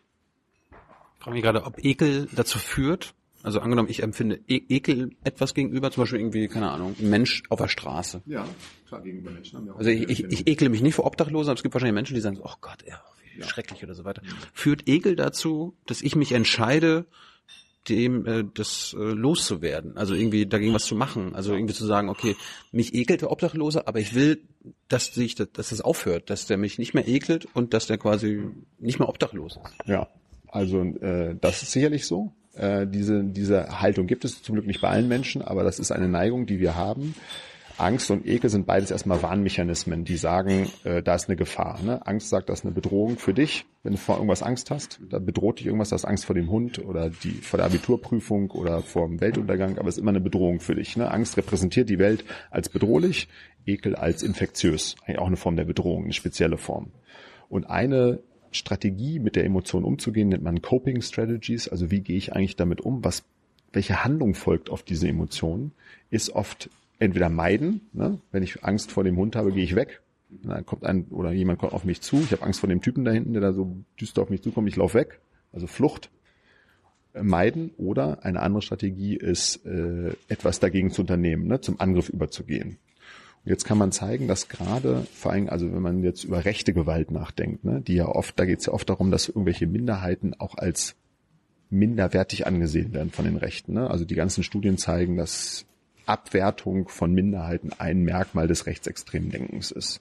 Abwertung von Muslimen, von Juden, äh, Sinti und Roma, äh, Obdachlosen, Homosexuellen, Frauen auch, ja, die zumindest als Minderheit dann von denen so wahrgenommen werden. Und dass, dass gerade wenn Gewalt im Spiel ist, ein wichtiger Faktor ist Gewalt. Es gibt verschiedene Formen von Gewalt, aber diese Abwertungsgewalt nennt man manchmal auch Dominanzgewalt. Das ist halt eine Gruppe, da gibt es eine andere Gruppe und die muss sich nicht mehr als gleichwertig auffassen, sondern die ist wertlos. Ja? Dass das auch stark mit so einer Ekeldisposition korreliert ist. Also dass Menschen, die so einen starken Ekel empfinden, eher bereit sind, dann Gewalt anzuwenden. Zorn oder Wut allein, Aggression allein führt noch nicht zur Gewalt, weil wir werden ganz oft im Alltag wütend oder zornig. Ne? Mich rempelt einer an, ich bin ein bisschen kurz wütend, aber ich schlag den deshalb nicht, ja. Oder äh, ich muss super lange an der Kasse warten und bin genervt. Ne? Genervt sein ist auch eine schwache Form der Wut.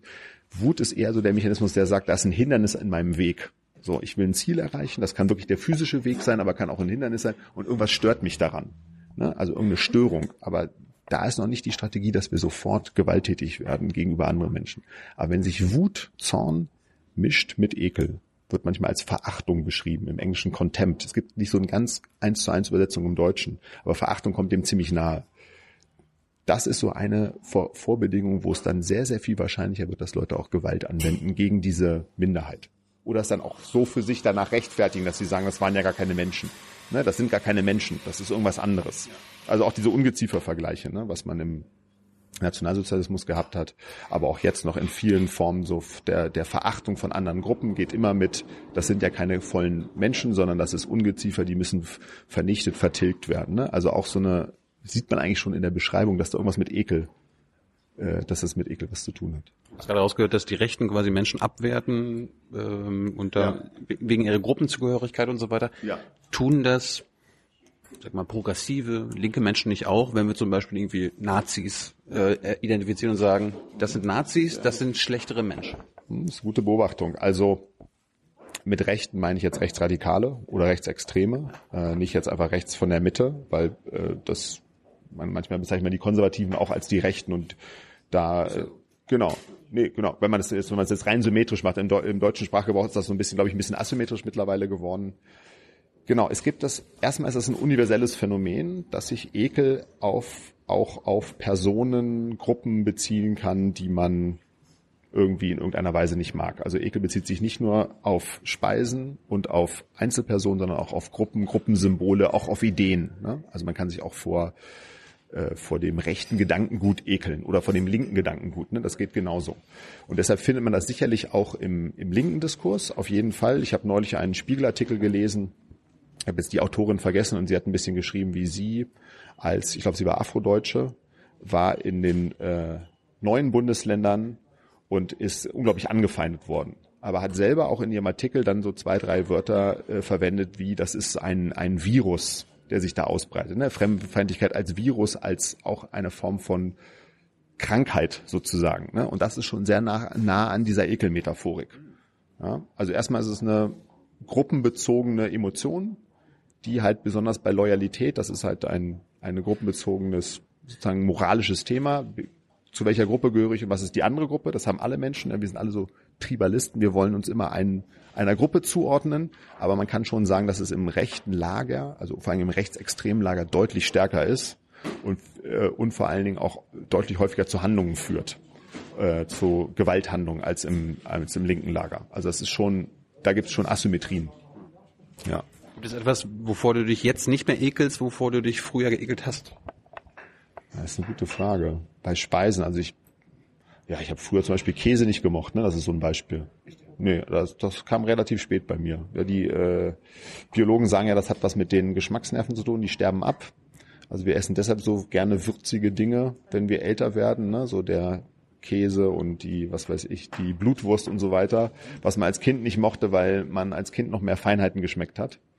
Und jetzt immer weniger Feinheiten schmeckt und immer größere Herausforderungen braucht geschmacklich. Ja. Ekelst du dich heutzutage vor etwas, äh, wovor du dich damals nie geekelt hast? Hm, nee, fällt mir jetzt auch nichts ein. Vielleicht auch Ideen oder Menschengruppen? Nee, Menschengruppen habe ich, das, das habe ich wirklich nicht. Du ekelst dich also nicht von Nazis? Ähm, also ich, ich finde Nazis scheiße, ja, kann ich schon so sagen. Aber ähm, ich habe jetzt nicht so ein Ekelgefühl. Ja, ich würde es mit anderen Wörtern beschreiben. Zum Beispiel? ja, diese, die sind widerlich. nee, die sind, ja, die haben die falschen Auffassungen, die äh, ja, sind dumm, äh, haben die, haben irrige Überzeugung, absurde Überzeugung oft. Also ich würde es eher versuchen, auf einer ja, argumentativen Ebene, irgendwie inhaltlichen Ebene zu beschreiben. Äh, anderer Punkt, den du angesprochen hast, war Loyalität. Ja bei Konservativen und so weiter. Das ist ein, ein Persönlichkeitsmerkmal. Genau. Dem bist du gegenüber loyal.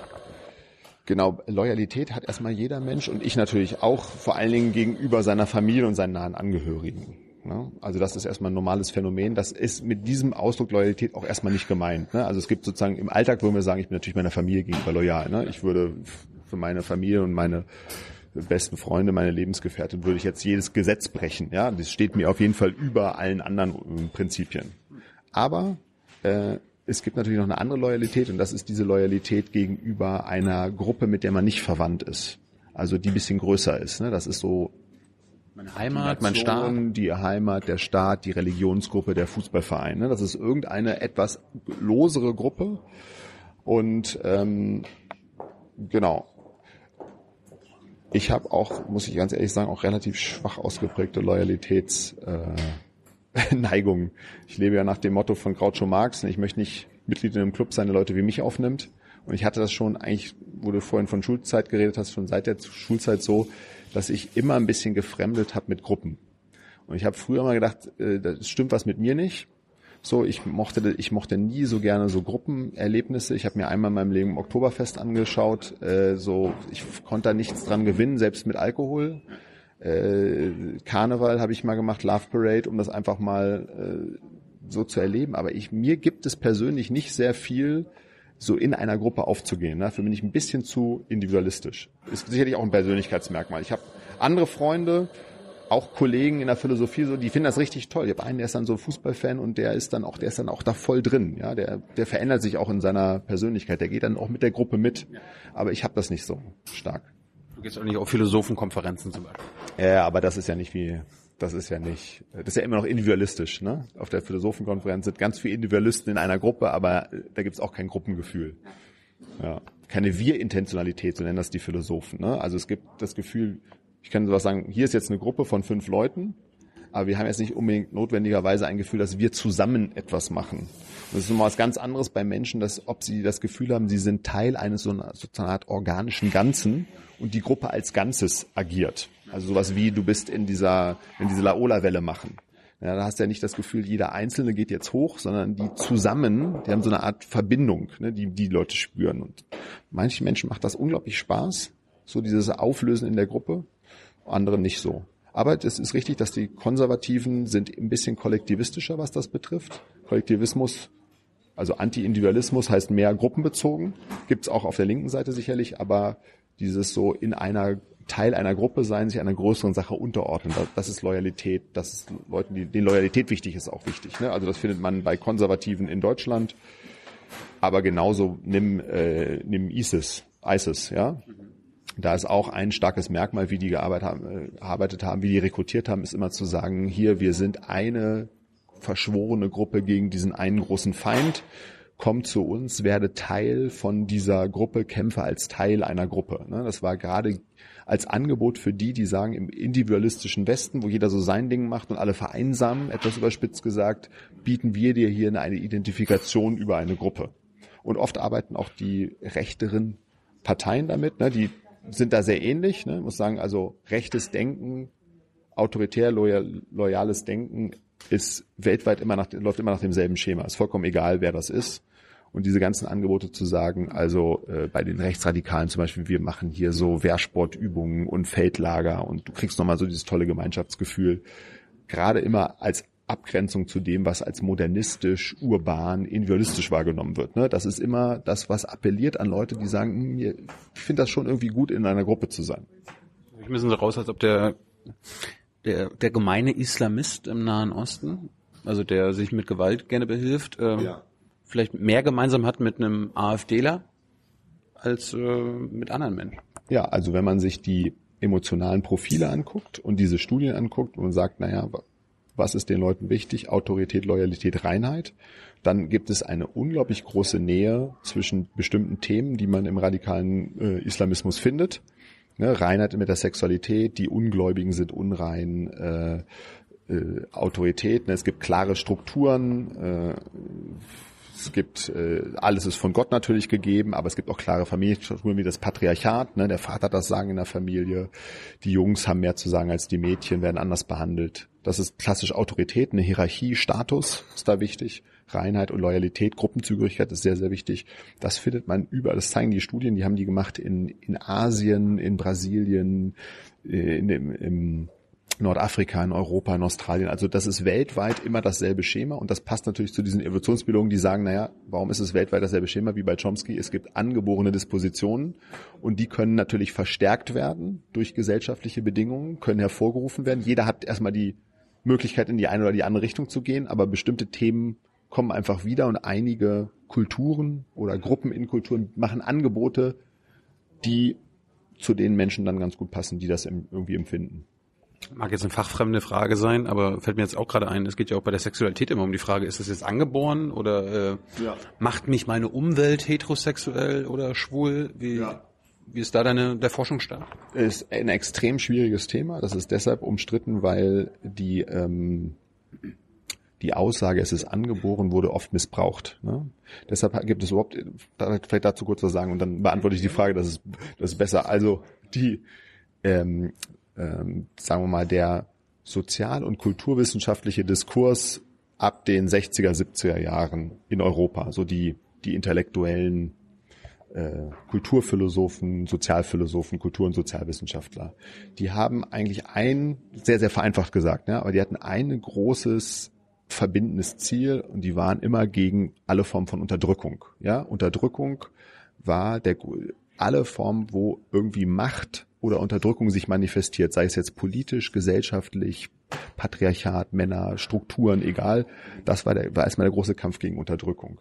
Und viele, die in diesen Unterdrückerstrukturen sozusagen äh, sich ihren Platz gesucht haben, die haben oft so argumentiert, dass sie gesagt haben, etwas ist angeboren und haben das als Rechtfertigung verwendet für die Zustände. Ne, haben gesagt, der, warum ist die Welt so, dass der Mann die Jobs hat und nicht die Frau? Ne? Warum sind die Männer in den Machtpositionen? Naja, angeborenerweise ist der Mann stärker oder schlauer als die Frau. Das heißt, das wurde oft, dieses Angeboren wurde verwendet als Rechtfertigung. Und philosophisch ist das absolut naiv und falsch schon gewesen. Man hätte das ganz leicht widerlegen können, indem man einfach sagt, von einem physischen Zustand, von einem Seinszustand, einem deskriptiven Zustand, also Männer sind deskriptiv im Mittel körperlich Frauen überlegen folgt kein Sollen. Ja? Aus einem Sein folgt kein Sollen, hat Hume schon gesagt, der Philosoph der englischen Aufklärung, äh, nennt man naturalistischen Fehlschluss. Wer schließt von dem Zustand, wie die Welt ist, dass sie auch so sein soll, ist einfach naiv, weil das Sollen kriegst du daher nicht. Ja, deshalb soll es so, ne? also die, wie er sagt, weil Männer physisch stärker sind als Frauen, das ist so, sollen sie die Frauen auch beherrschen. Ne? Oder warum sind die äh, warum ist die weiße Rasse den anderen Rassen überlegen? Ne? Das war auch so ein Thema, weil sie, das sieht man auch daran, dass sie die anderen Rassen beherrschen. So, ne? Das waren einfach Denkfehler. Und äh, aber anstatt diesen Denkfehler anzugehen, die, diese Argumentation mit, da gibt es angeborene, natürliche Positionen, die sind einfach so, haben die äh, Sozial- und Kulturwissenschaftler dieser Zeit lieber gesagt, dieses ganze Schema schmeißen wir weg. Und wir, hör, wir, wir greifen die Prämisse an, nämlich, dass davon angeboren geredet wird. Wir sagen lieber, alles ist Umwelt, alles ist Gesellschaft. An der Gesellschaft können wir was verändern. Wer angeboren sagt, ist sowas wie ein Protofaschist. Ne? Der will eigentlich damit die Missstände rechtfertigen. Und bis heute gibt es auf Konferenzen den Reflex, ich habe selber das nicht erlebt, aber Kollegen, die mir erzählt haben, wenn du angeboren sagst auf bestimmten linken kulturwissenschaftlichen Konferenzen, wirst du ausgebuht. Weil die sofort wittern, da will einer irgendwas rechtfertigen mit angeboren, ja, einen Status quo rechtfertigen, gegen den wir die ganze Zeit kämpfen. Ja. Deshalb ist es sehr, wenn du jetzt sagst, äh, Homosexualität ist angeboren, ich kenne mich da, ich kenne dazu die Forschung tatsächlich nicht, aber wenn, wenn einer das sagen würde, ein Wissenschaftler, sagt, es gibt doch eine starke, muss doch eine starke Disposition geben, die sagen, ja, gibt es vielleicht irgendwelche Evidenz, dann kann das unter dem Verdacht stehen, dass jemand damit sagen will, vielleicht weil es angeboren ist, ist es minderwertig. Wenn natürlich Homosexualität angeboren ist, ist trivialerweise auch Heterosexualität angeboren. Wenn alle Formen von Sexualität angeboren sind, müssten wir ja sagen, naja, dann ist es offenbar natürlich. Dann könnte man auch umgekehrt sagen, dann ist es ja schützenswert. Ne? Man könnte sagen, wenn, wenn ich meine Sexualität selber nicht wähle, ich habe mich ja nicht entschieden, hetero oder homosexuell zu sein, dann äh, kann ich offenbar nichts dafür und dann kann man auch jemand nicht dafür verantwortlich machen. Also könnte man eigentlich aus moralphilosophischer Sicht sowieso sagen, angenommen, im Jetzt-Zustand hat man eine bestimmte sexuelle Vorliebe. Vielleicht kommt die durch eine Disposition, die man hat, genetisch. Vielleicht kommt durch die Umwelt oder vielleicht durch beides. Aber eigentlich ist es vollkommen egal. Wir haben sie in keinem Fall selber gewählt. Also können wir auch keinen einen Vorwurf dafür machen, dass er die, die eine oder andere Vorliebe hat. Insofern ist, kann man es eigentlich, glaube ich, moralphilosophisch ziemlich schnell klären, dass Homosexualität genau äh, so schützenswert und natürlich ist wie Heterosexualität. Im Prinzip sind ja Heterosexualität und Homosexualität zwei Extrempositionen. Dann kommt noch dazu, ne, in der menschlichen Sphäre gibt es fast nichts, was jetzt rein binär ist, ne, entweder oder. Es ja. gibt sehr viele Zwischenformen äh, zwischen Männern und Frauen, zwischen gelebter und gefühlter Sexualität. Insofern ist es genau, es ist eh ohnehin müßig, da jetzt da irgendwelche irgendwelche Grenzen zu ziehen. Oder wo kommt Bisexualität her oder Transsexualität? Genau. Kenne ich mich nicht so gut aus, aber würde ich sagen, fällt in dieselbe, in dieselbe Kategorie. Warte mal, äh, du, du hast davon gesprochen, äh, dass du die Wutbürger nicht Wutbürger nennen würdest, sondern Ekelbürger. Ja. Kannst du das nochmal erläutern? Ja, das habe ich so als, auch als kleinen Spaß gesagt, weil das war das, was wir vorhin besprochen haben. Ich glaube, es gibt eine Tendenz zu sagen, die, die primären Emotionen, die zum sogenannten Rechtsruck geführt haben, wenn Leute über Pegida reden, aber auch sicherlich der Zulauf, der, die die AfD erhalten hat, dann sagen sie immer, entweder es ist Angst oder es ist Wut oder Aggression. Ja, und Angst ist der, äh, es gibt jetzt erstmal, fangen wir mit Angst an, es gibt Untersuchungen, die zeigen, Leute im konservativen bis rechten Spektrum haben mehr Ängste vor der Zukunft, ein bisschen mehr als progressive. Und zum Beispiel bei Wählern der AfD hat man zeigen können, die haben am meisten Angst vor Fremden. Ja, ist ganz, ganz hoch. In den anderen Parteien ist es deutlich niedriger. Also Angst ist erstmal eine Beobachtung, die man hat. Die haben Ängste. Aber bei Angst ist es nicht so, dass der, der, wie sagt man, der Coping-Mechanismus, also wie gesagt, wie gehe ich damit um, was mache ich aus der Angst, ist noch nicht der Mechanismus, der dazu führt, dass ich jetzt sofort fremdenfeindlich bin. Ja, man hat ja vor vielen Dingen Angst. Angst führt eigentlich dazu, wie gesagt, dass man die Angstquelle meidet. Also halte ich Angst vielleicht für einen Co-Faktor, aber nicht den Hauptfaktor, der dazu führt, dass es einen Rechtsruck gibt. Ne? Irrationale Ängste, Abstiegsängste oder so. Ne? Aber wenn ich Abstiegsangst habe, habe ich erstmal die Angst, ich habe kein Essen auf dem Tisch, ich habe nicht genug Geld, äh, wie, soll's, wie soll die Zukunft aussehen, wie soll es mit meinen Kindern sein? Das sind erstmal die ersten Gedanken, die man da hat. Es ist eine ganz andere Überlegung zu sagen, es sind andere dran schuld. Da muss man schon einen ganz großen Schritt machen, sagen, ich schieb's jetzt auf andere. Und bei Wut ist es das Gleiche, habe ich auch gesagt. Wut ist einfach erstmal nur ein Ausdruck von, mich stört irgendwas. Das muss aber auch noch nicht keine, da muss noch keine Aggression im Sinne von, dass ich jemanden wehtun will, ja, oder Fremdenfeindlichkeit dabei sein. Ich bin auch wütend, wenn mir einer die Parklücke wegnimmt. Ja, oder wütend, wenn mein Computer zu langsam lädt. So, das ist einfach so, das stört mich was, weil es läuft nicht so, wie ich es mir vorgestellt habe. Aber erst wenn diese Ekelkomponente, deshalb meinte ich, dazukommt, dann kommt so etwas, ein Moment rein, was Degradierung, Verachtung, Abwertung mit sich bringt. Und deshalb glaube ich, äh, dass wenn man sich äh, die Parolen anschaut, was es bei Pegida gab und diese Viktimisierung könnte man sagen, dass man sagt, ne, der Islam ist daran schuld, dass es Menschen schlecht geht, dass sie sich abgehängt fühlen. Das ist ein Mechanismus, der geht über das bloße Angst haben hinaus. Und da muss irgendwie so eine Abscheu-Komponente mit reinkommen. Und das ist ein bisschen wenig beleuchtet, finde ich, in Untersuchungen von Soziologen und auch in Befragungen. Warum, warum empört uns konkretes Leid, zum Beispiel von Schwachen, aber in, sag ich mal, systematisches Leid weniger. Also konkretes ja. Leid, angenommen, wir sehen Obdachlosen, oh, tut uns leid, wir geben ja. ihm Geld, oder ja. wir sehen Kriegsopfer, oh Gott, Bilder, oh, das arme Kind und so weiter. Aber die System, das, das, System, das Systemproblem, das wir, das, das verheben wir nicht. Zum Beispiel auch in Deutschland. Ja, wir haben, oh Gott, wenn wir jetzt Arme sehen, oh Gott, das arme Kind. Ja. Aber wenn wir wissen, wir wissen 80 Millionen Kinder hungern in Afrika, ja, ist die Zahl so groß, dass wir es gar nicht, wenn wir die Bilder nicht sehen, löst die Zahl nicht 80 Millionen Mal so starkes Mitleid aus wie von dem einen Kind, das wir sehen. Ne? Ja, also in Deutschland haben wir auch 4,2 Millionen Men äh, Kinder leben in der Armut. Aber aber wir, da machen, wir wollen da anscheinend nichts machen. Aber wenn, ja. wenn wir ein armes Kind sehen, ah. Genau, also die grundsätzliche Beobachtung ist, glaube ich, Menschen können nicht gut mit Abstraktion umgehen. Ja, also Abstraktion, das würde Kahnemann, der Nobelpreisträger, der hat gesagt, es gibt zwei Denksysteme. Etwas vereinfacht gesagt, das schnelle und das langsame Denken. Das schnelle ist das automatische, emotionale, äh, oft auch unbewusste Denken und das langsame, anstrengende, schwere Denken ist eigentlich das rationale Überlegen. Und die sind in ständiger Konkurrenz und wir schalten schalten aus mentaler Faulheit oft gerne auf das schnelle System und lassen unseren Bauch entscheiden. Das schnelle System ist, springt sehr stark auf emotionale Reize an. Das heißt, wenn wir das eine verhungernde Kind sehen, haben wir ganz, ganz starke Emotionen. Da müssen wir was tun. Das appelliert an unsere Empathie. Die haben auch so gut wie alle Menschen eine Empathiefähigkeit. Wenn wir Leidende sehen, vor allen Dingen Kinder und kleine Tiere, ja, also die sprechen uns sehr, sehr stark an. Das ist gut nachgewiesen. Wenn wir das andere System aber anschalten müssen, ist es unglaublich viel aufwendiger. Ne? Und das ist genau das, dieser Vergleich, den du da ge gezogen hast. Ähm, es gibt ein berühmtes Gedankenexperiment aus der Ethik, das unter anderem P Peter Singer viel diskutiert hat und viele andere auch. Die haben sowas gesagt wie, stell dir vor, du fährst mit einem Auto und da liegt jetzt ein Motorradfahrer, der hat sich am Bein verletzt im Straßengraben. Und du weißt, du hast jetzt neue Sitzbezüge. Du weißt, wenn du den mitnimmst, äh, der ruiniert den Sitzbezug, kriegst auch das Geld nicht wieder. Ja? Äh, und du weißt auch, der wird nicht verbluten.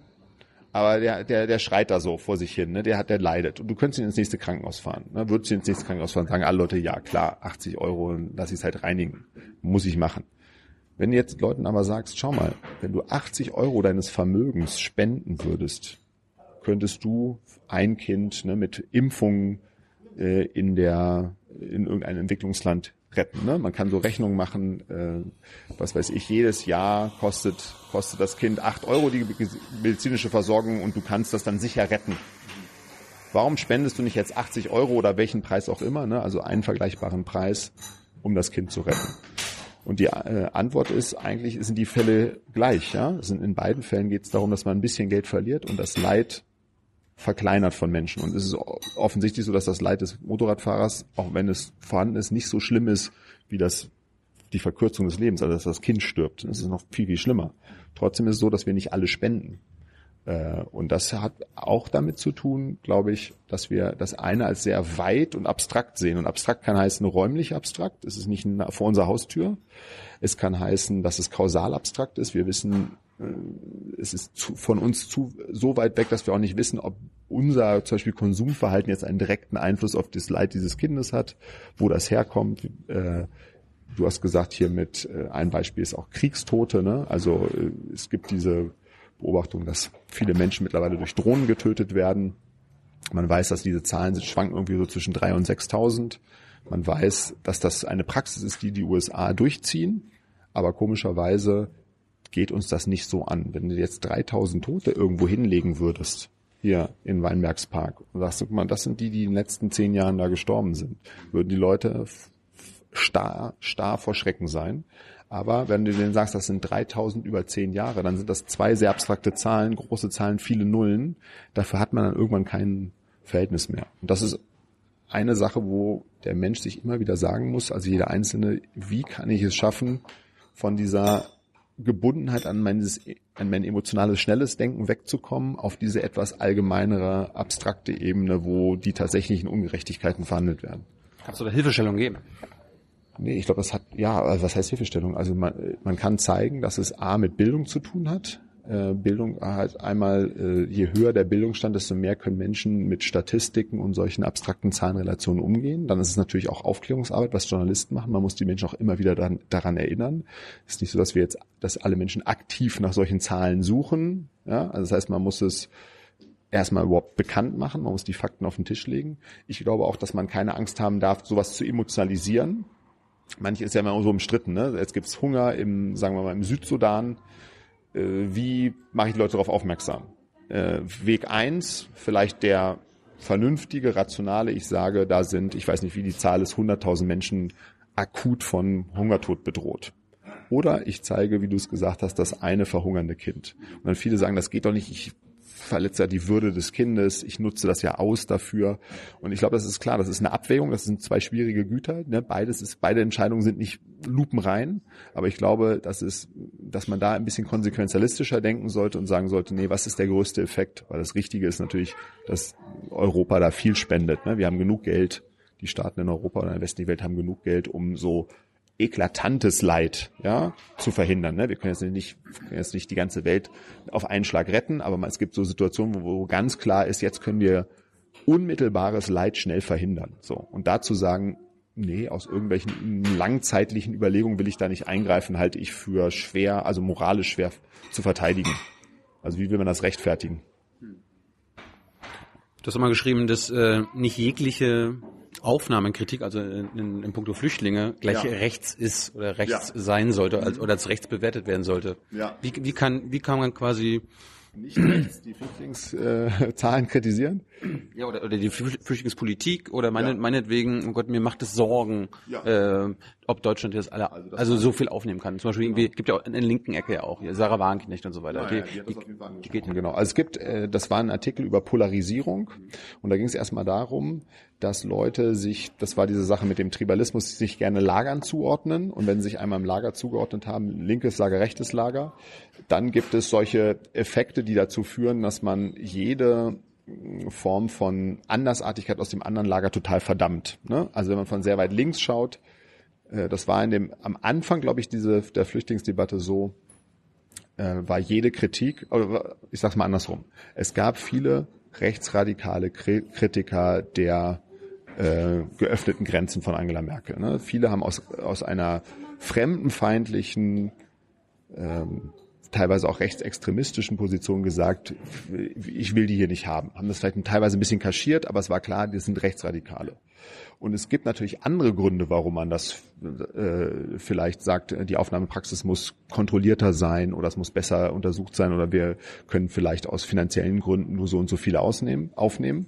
Und ich glaube, diese Gruppe war in dem Problem, dass sie nicht fremdenfeindlich war, Gleichzeitig aber, wenn sie das so gesagt hätte, ich bin gegen die, äh, gegen den, gegen einen unkontrollierten Flüchtlingsstrom, schnell in diese Ecke gestellt wurde. Und ich glaube, es war am Anfang auch so, dass bei dem Diskurs erstmal so war, dass alle gesagt haben, wer dagegen ist, Verdacht, dass er rechts ist. Und weil wir alle mögen moralische Eindeutigkeit, wir wollen Klarheit haben, haben die, die gesagt haben, ich habe vielleicht Argumente, erstmal nichts gesagt. Und das ist oft bei Diskursen so, ist von der, wie heißt sie, Elisabeth Nölle Neumann, die das Allensbach-Institut gegründet hat, die hat das Schweigespirale genannt. Ne? Es gibt bestimmte Meinungsdiskurse, die werden von einigen geführt die anderen nehmen an aus pluralistischem Nichtwissen, äh, alle haben die auch die Meinung, also das ist die Mehrheitsmeinung, obwohl es nur wenige sozusagen Influencer, würde man heute sagen, sind.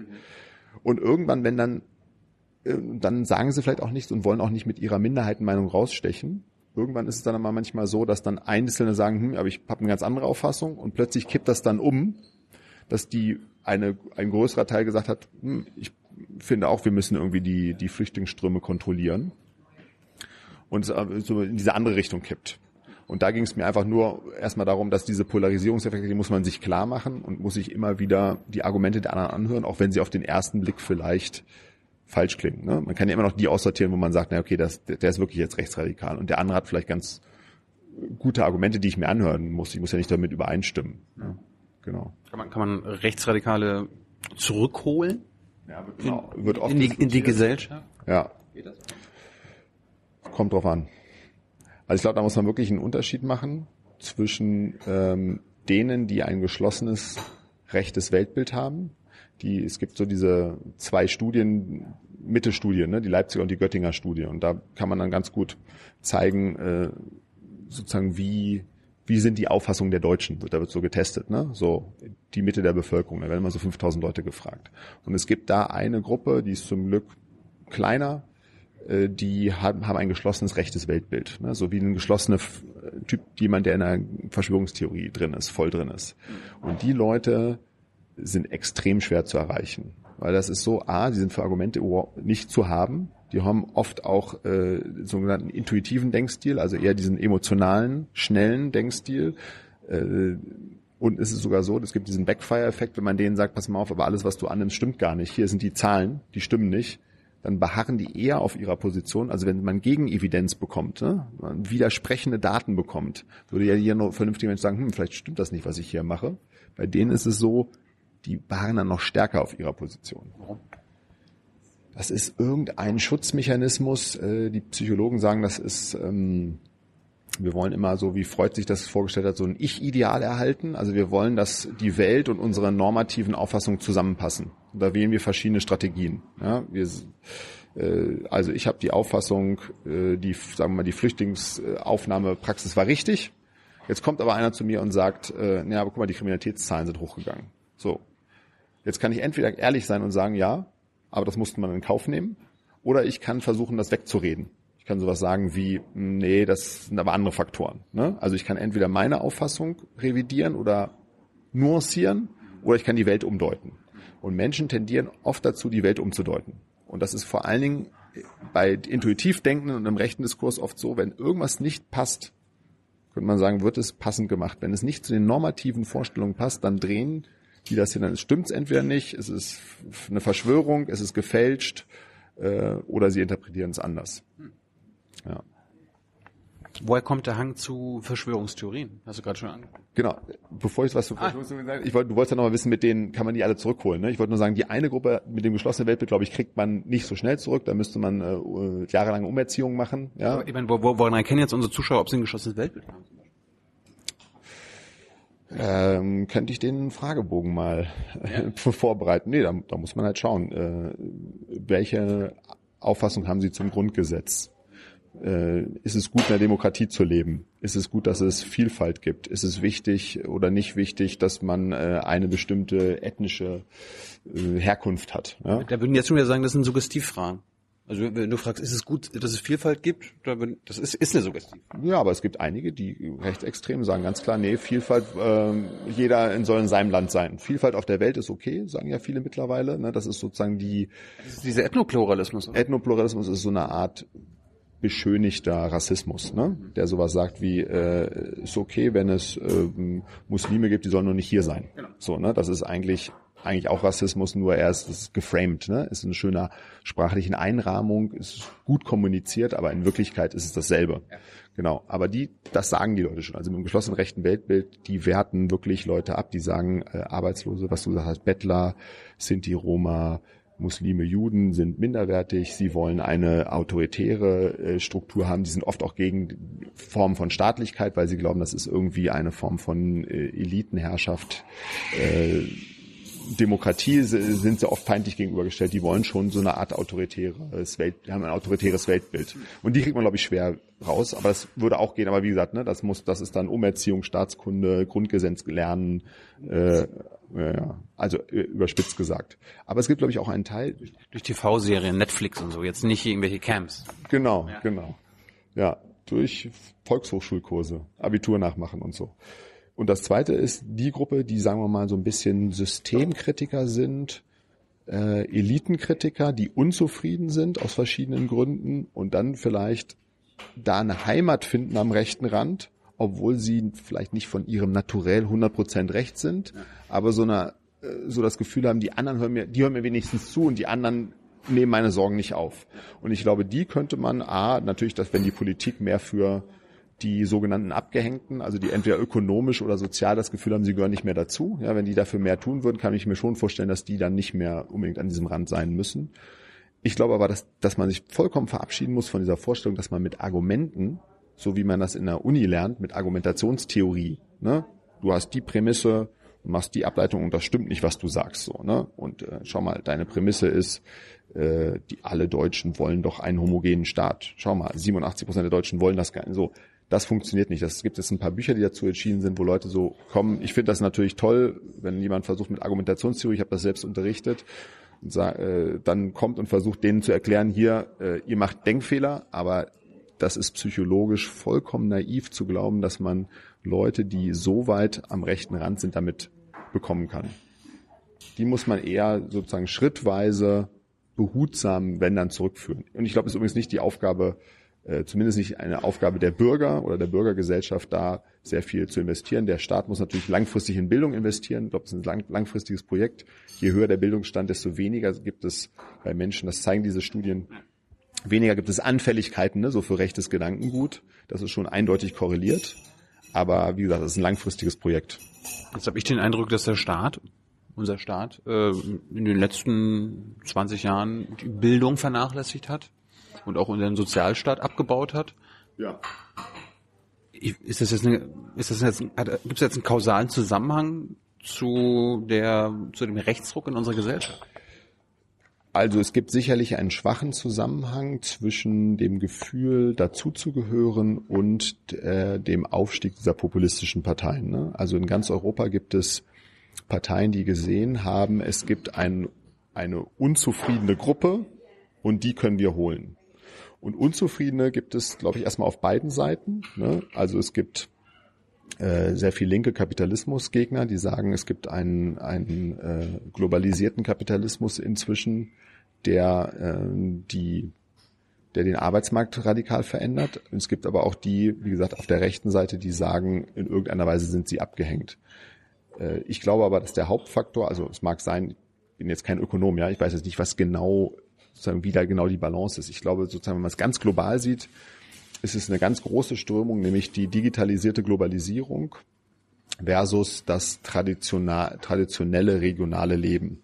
Weil die digitalisierte Globalisierung führt dazu, dass bestimmte äh, Lebensstile äh, mit sehr viel Aufmerksamkeit, Geld und Erfolg belohnt werden.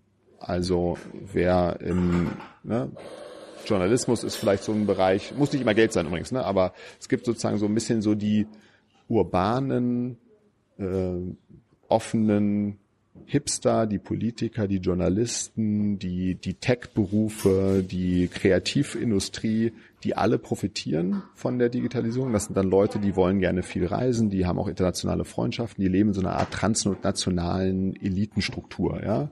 Äh, ob die jetzt in London, Singapur oder Berlin leben, ist eigentlich egal. Das ist offen, ne? die hören dieselben, ungefähr dieselbe Musik, haben dieselben Marktklamotten an, hören dieselben, sehen dieselben Netflix-Serien. Das ist irgendwie so eine Gruppe sehr, sehr anglophon natürlich, gibt eine universelle Sprache, die die auch mittlerweile alle verstehen.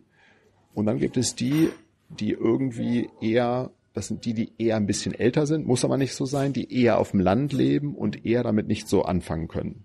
Und die haben das Gefühl, sie gehören zu diesem zu dieser globalen Welt irgendwie nicht mehr dazu. Ne? Die haben, die sitzen auf dem Land, haben noch eine CD-Sammlung, äh, und äh, wollen auch nicht, dass sich alles so schnell verändert und denen geht es alles zu schnell. Ne? Und die, es gibt die wenigen, die profitieren davon, weil sie es toll finden. Das ist alles so schnell und neu und alles ist, ne, alles ist aufregend und neu. Und es gibt jedes Jahr ein neues Telefon und äh, ganz viel neue Speisen, Quinoa-Salat und, und mit Chiasamen und so, ja. Und Hauptsache es ist ganz neu und aufregend. Das ist diese Gruppe und die, für die ist das ein Vorteil. Und für die vielen anderen, die jetzt, jetzt auch in Berufen arbeiten, die teilweise aussterben, äh, ist es zum großen Nachteil.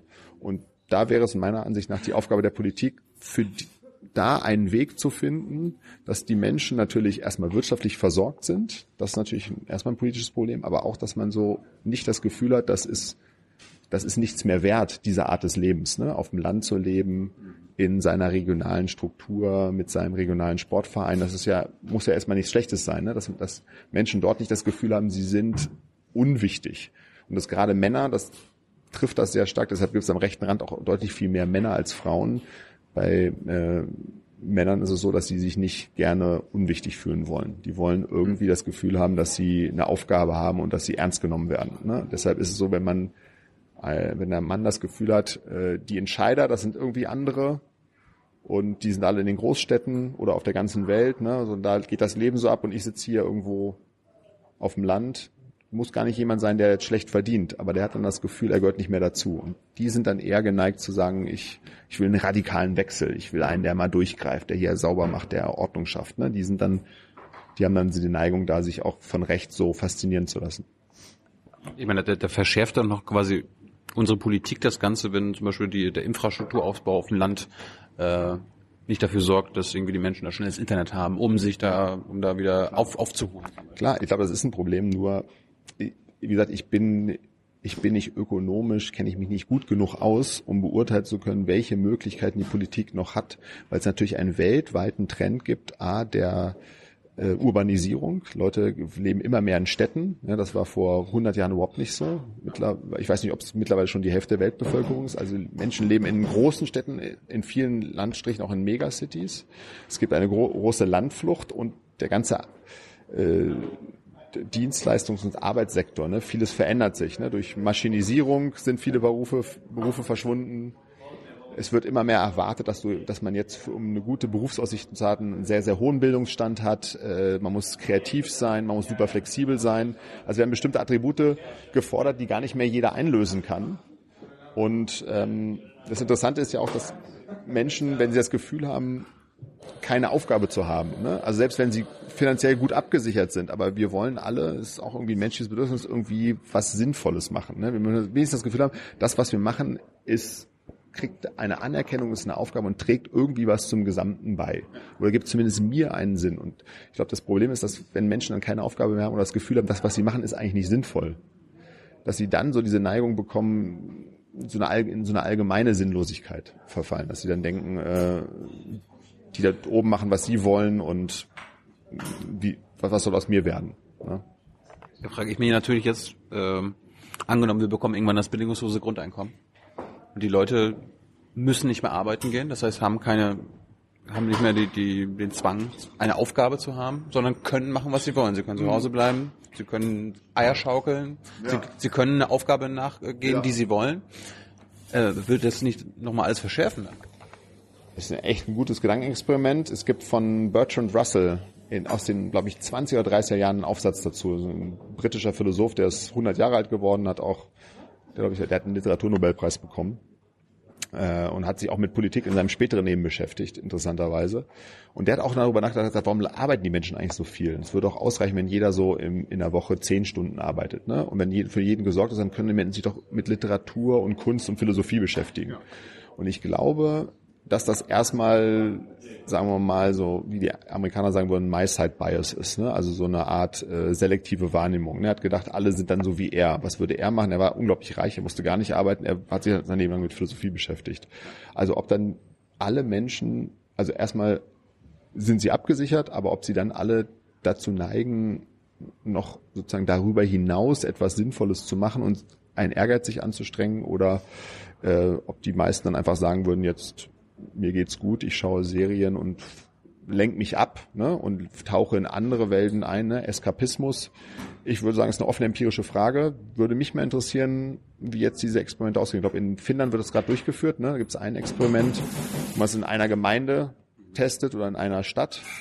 Wäre interessant, wenn man einfach mal ein Land hätte, das das mal zehn Jahre durchzieht und dann guckt, was da passiert. Weil ich glaube, es ist sehr, sehr schwer vorherzusagen, wie die Menschen sich dann tatsächlich verhalten würden. Ne? So Vorhersagen über die menschliche Natur sind oft schiefgegangen in der Menschheitsgeschichte. Ne? Die Kommunisten haben geglaubt, alle Menschen wollen super gerne im Kollektiv leben. Das hat irgendwie zumindest in der realen äh, in der Realisierung nicht so gut geklappt. Äh, es gab andere Utopien, äh, die immer irgendwie wo die, die Utopisten sich immer geärgert haben, dass der Mensch nicht so ist, wie sie sich vorgestellt haben. Und vielleicht ist es so, dass das ein großer Segen ist, so ein Grundeinkommen. Vielleicht ist es auch so, dass das zur Lethargie führt. Schwer, echt schwer zu sagen. Bist du ein Utopist? Würde ich so nicht sagen, nö. Aber ich glaube, man kann sich schon vorstellen, dass unsere Welt noch ein bisschen besser sein kann, als sie jetzt ist. Also wenn man das mit Utopismus meint, würde ich sagen, ja.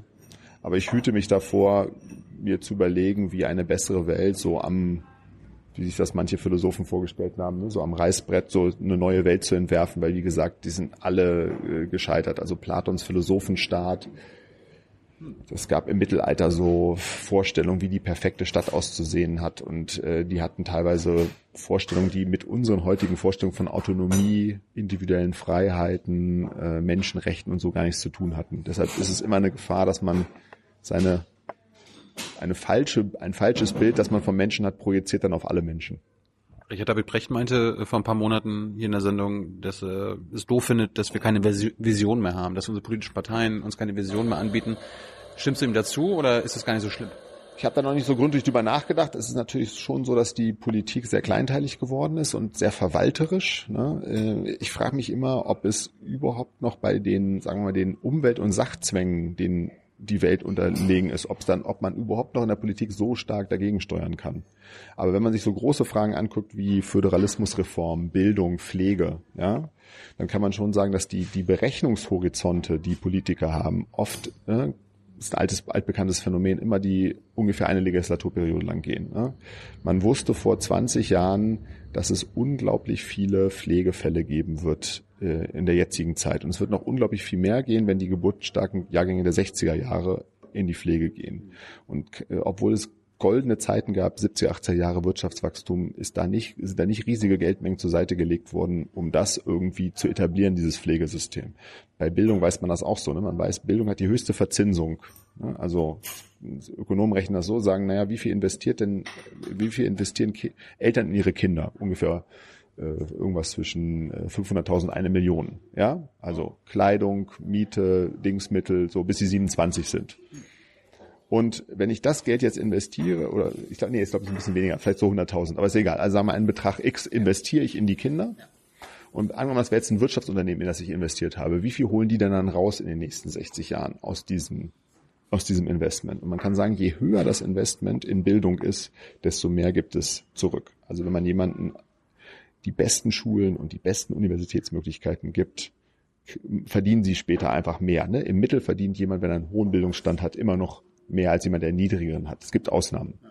Also könnte man sagen, ist es eigentlich, wäre es das Beste in der Politik, massiv in Bildung zu investieren. Ja, eigentlich müsste, müssten die Lehrer die bestbezahlten äh, Berufe sein im öffentlichen Sektor. Ja, Professoren müssten viel besser bezahlt werden, meiner Meinung nach. Kindergärtner müssten besser bezahlt werden, ne, weil die die Weichen stellen. Aber warum, warum, warum, sind, warum sind Kindergärtner nicht die bestbezahlten? Also warum ist ja. ein Professor? Das, wird, ich, das, ist dieser, das ist genau dieser Denkfehler. Genau, für Professoren kriegen eigentlich genug. Genau, äh, das ist glaube ich dieser Denkfehler, weil wir halt sehr stark in diesen Prestigekategorien denken und alles, was mit Pflege und Fürsorge zu tun hat, obwohl jeder Mensch sagt, dass das wichtig ist und ein, ein, zu, ein hochzuhaltender Wert ist, sich um andere Menschen zu kümmern, ist es trotzdem so, dass wir als soziale Wesen sehr, sehr statusfixiert sind und dann doch die Aufmerksamkeit eher denjenigen geben, die sozusagen in, in Aufmerksamkeitsstatushierarchien sehr wichtig sind. Also prominente äh, Erfinder, äh, Wissenschaftler, ja, Politiker, also die, die das Sagen haben sozusagen die kriegen die meiste Aufmerksamkeit, obwohl die, die dazu geführt haben, dass die überhaupt so weit gekommen sind, ne, die ganzen Ausbilder, Kindergärtnerinnen, Kindergärtner, Lehrerinnen, Lehrer und so weiter, die kriegen halt relativ wenig. Da müsste man auch, glaube ich, fundamental umdenken. Auf jeden Fall. Wir hatten vorhin ganz kurz geschnitten hier äh, Verschwörungstheorien. Äh, wo, woher kommt der Hang in unserer Gesellschaft zu Verschwörungstheorien? Ja, also Verschwörungstheorien, das zeigt die Forschung, da kommen zwei Faktoren immer zusammen. Erstens dieser intuitive Denkstil, also Menschen, die nicht statistisch, wissenschaftlich denken können, die nicht wissen, wie man Quellen checkt, die ähm, sehr stark so, was man Bestätigungsirrtum, einen Bestätigungsirrtum begehen, Confirmation Bias auf Englisch. Das sind Leute, die dazu neigen, zu dem, was sie denken, immer nur die bestätigenden Daten zu suchen und nicht die, die dem widersprechen. Das gehört zu diesem intuitiven Denkstil. Also wenn jemand sagt, äh, Chemtrails, ne, da oben am Himmel sind diese Kondensstreifen, da ist doch so ein Gift drin und das macht irgendwas mit den Menschen. Dann suchen die, wenn die, ja genau, das ist ein Fakt. Und wenn die das glauben, dann suchen sie im Netz wiederum Artikel, die das auch sagen, die das auch bestätigen und nicht die, die sich wissenschaftlich vielleicht damit beschäftigen und sagen, das ist Unfug. Ja, es gibt dafür keinen Beleg. Das ist ein Faktor. Und wir haben alle neigen, Menschen neigen zu diesem Bestätigungsirrtum. Also wenn wir von was überzeugt sind, schauen wir immer erstmal, was spricht dafür und nicht, was spricht dagegen. Man muss sich stark darauf trainieren. Also Naturwissenschaftler sind darauf trainiert, ne, die machen ein Experiment und fragen sich erstmal, erstmal, was würden dagegen sprechen? Ne? Also die Falsifikationsinstanz. Ne? So, so funktioniert auch Statistik. Man sagt sich nicht, äh, wie wahrscheinlich ist, dass ich recht habe, sondern wie wahrscheinlich ist es, dass das, was ich herausgefunden habe, durch Zufall entstanden ist. Ne? So funktionieren statistisch äh, Experimente und das errechnet man. Ne? Kann ja immer sein, dass ich dass das ein Placebo-Effekt ist oder ein Zufallsergebnis ist und ich nur glaube, weil ich es unbedingt will. Ne? Selektive Wahrnehmung ist halt davon gesteuert. Das ist der eine Faktor. Und der zweite Faktor, das zeigen jetzt neuere Studien, ist, Menschen, die das Gefühl haben, sie können wenig in der Welt ausrichten. Also sie haben wenig Einfluss auf ihre Umwelt, auf ihren Job, auf ihr Leben, neigen eher dazu, Verschwörungstheorien anzunehmen. Also intuitiver Denkstil und das Gefühl, man ist in, ich sage das etwas überspitzt, abgehängt und hat nichts mehr zu sagen. Und dann ist eine Strategie, ist einfach eine psychologische Strategie zu sagen, andere sind, nicht ich bin schuld an der Situation, in der ich jetzt gerade bin, sondern die anderen sind schuld. Und dann sind die anderen oft, ich meine, man könnte ja sagen, es sind super komplexe gesellschaftliche Zusammenhänge, die dazu führen, dass ich jetzt hier meinen Job verloren habe. Aber es ist halt einfacher und naheliegender für den intuitiven Denkstil zu sagen, nee, das, da gibt es einen Verursacher, einen personalen Verursacher. Das sind die Eliten, die Rothschilds, die Zionisten, die CIA. Irgendwer steckt dahinter. So eine Gruppe von Leuten, einer oder mehrere. Die Philosophen. Die Philosophen haben sich verschwört, genau sie verschworen. Also so eine Art Strippenzieher-Theorie. Ne? Das ist so diese Idee, da muss es einen personalen Verursacher geben. Und das Absurde an Verschwörungstheorien ist, dass das macht das auch in Seminaren, weil ich so Pseudowissenschaft, Wissenschaft, äh, Bullshit, Verschwörungstheorien, das ist auch so ein Thema, das natürlich philosophisch wichtig ist, weil es das Gegenteil eigentlich ist von, von Wissen. Ne? Philosophen streben nach Wissen. Das sind so äh, ja, Formen, die sehen, das sind Theorien, die sehen aus wie Wissen, sind aber kein Wissen. Ne? Sie haben so den Anschein, einer Wissenschaft sind aber keine Wissenschaft.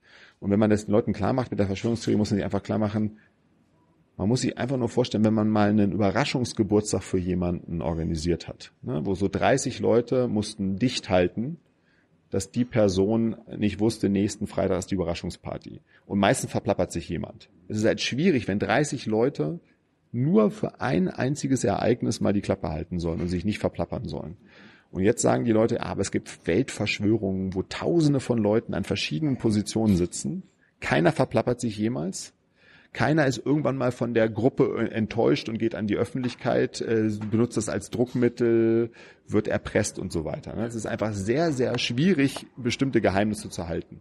Was aber nicht heißt, dass es nie Verschwörungen gegeben hat. Das Interessante ist, es gab ja Verschwörungen darauf in der Geschichte. Darauf wollte ich an, ankommen. Es gibt ja manchmal genau. Verschwörungstheorien, die sich im Nachhinein als richtig herausstellen. Genau. Und das ist das Problem. Also die, das Problem, das Problem ist, dass, dass das natürlich Verschwörungstheoretikern dann Recht gibt, ne? Auf den ersten Blick. Weil ein Beispiel, was viel diskutiert wird in der Wissenschaftstheorie, ist die Tabakindustrie hatte in den USA, ich glaube in den 60er Jahren, 60er, 70er Jahren, ähm, äh, systematisch Studien unterdrückt, die gezeigt haben, Rauchen verursacht Krebs. Das wusste man. Es gibt sogar eine Szene bei Mad Men, wo die darüber lachen. Die sitzen alle rauchend am Tisch. Also genau diese Confirmation Bias, eine Bestätigungsurteilung. Sie rauchen alle selber und sagt, da hat jemand gesagt, soll krebserregend. Ho, ho, ho, lachen sie alle und ziehen nochmal, nehmen nochmal einen schönen Zug.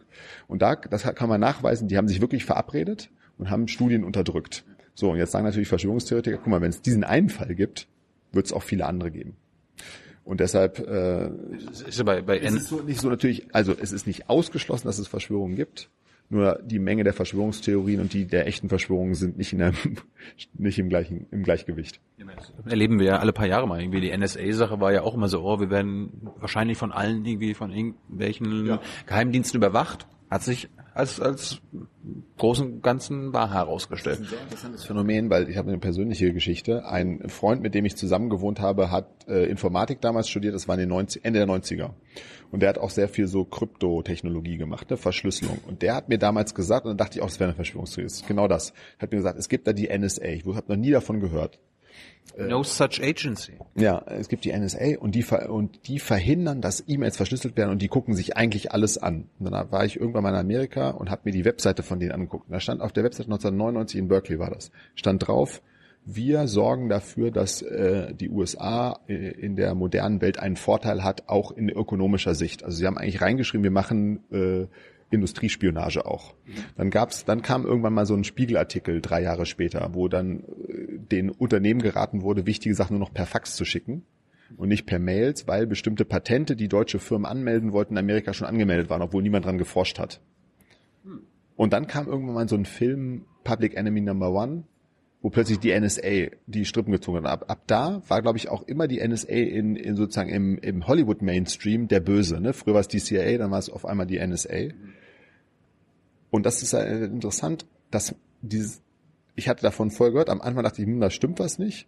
Dann hat, dann kam es immer mehr Beispiele und man hatte schon so diese Ahnung, die machen das wahrscheinlich. Aber es ist immer noch was anderes, ob alle denken, ist klar, die hören uns ab, oder ob man schwarz auf weiß dann sieht plötzlich, das ist wieder dieses konkret abstrakt.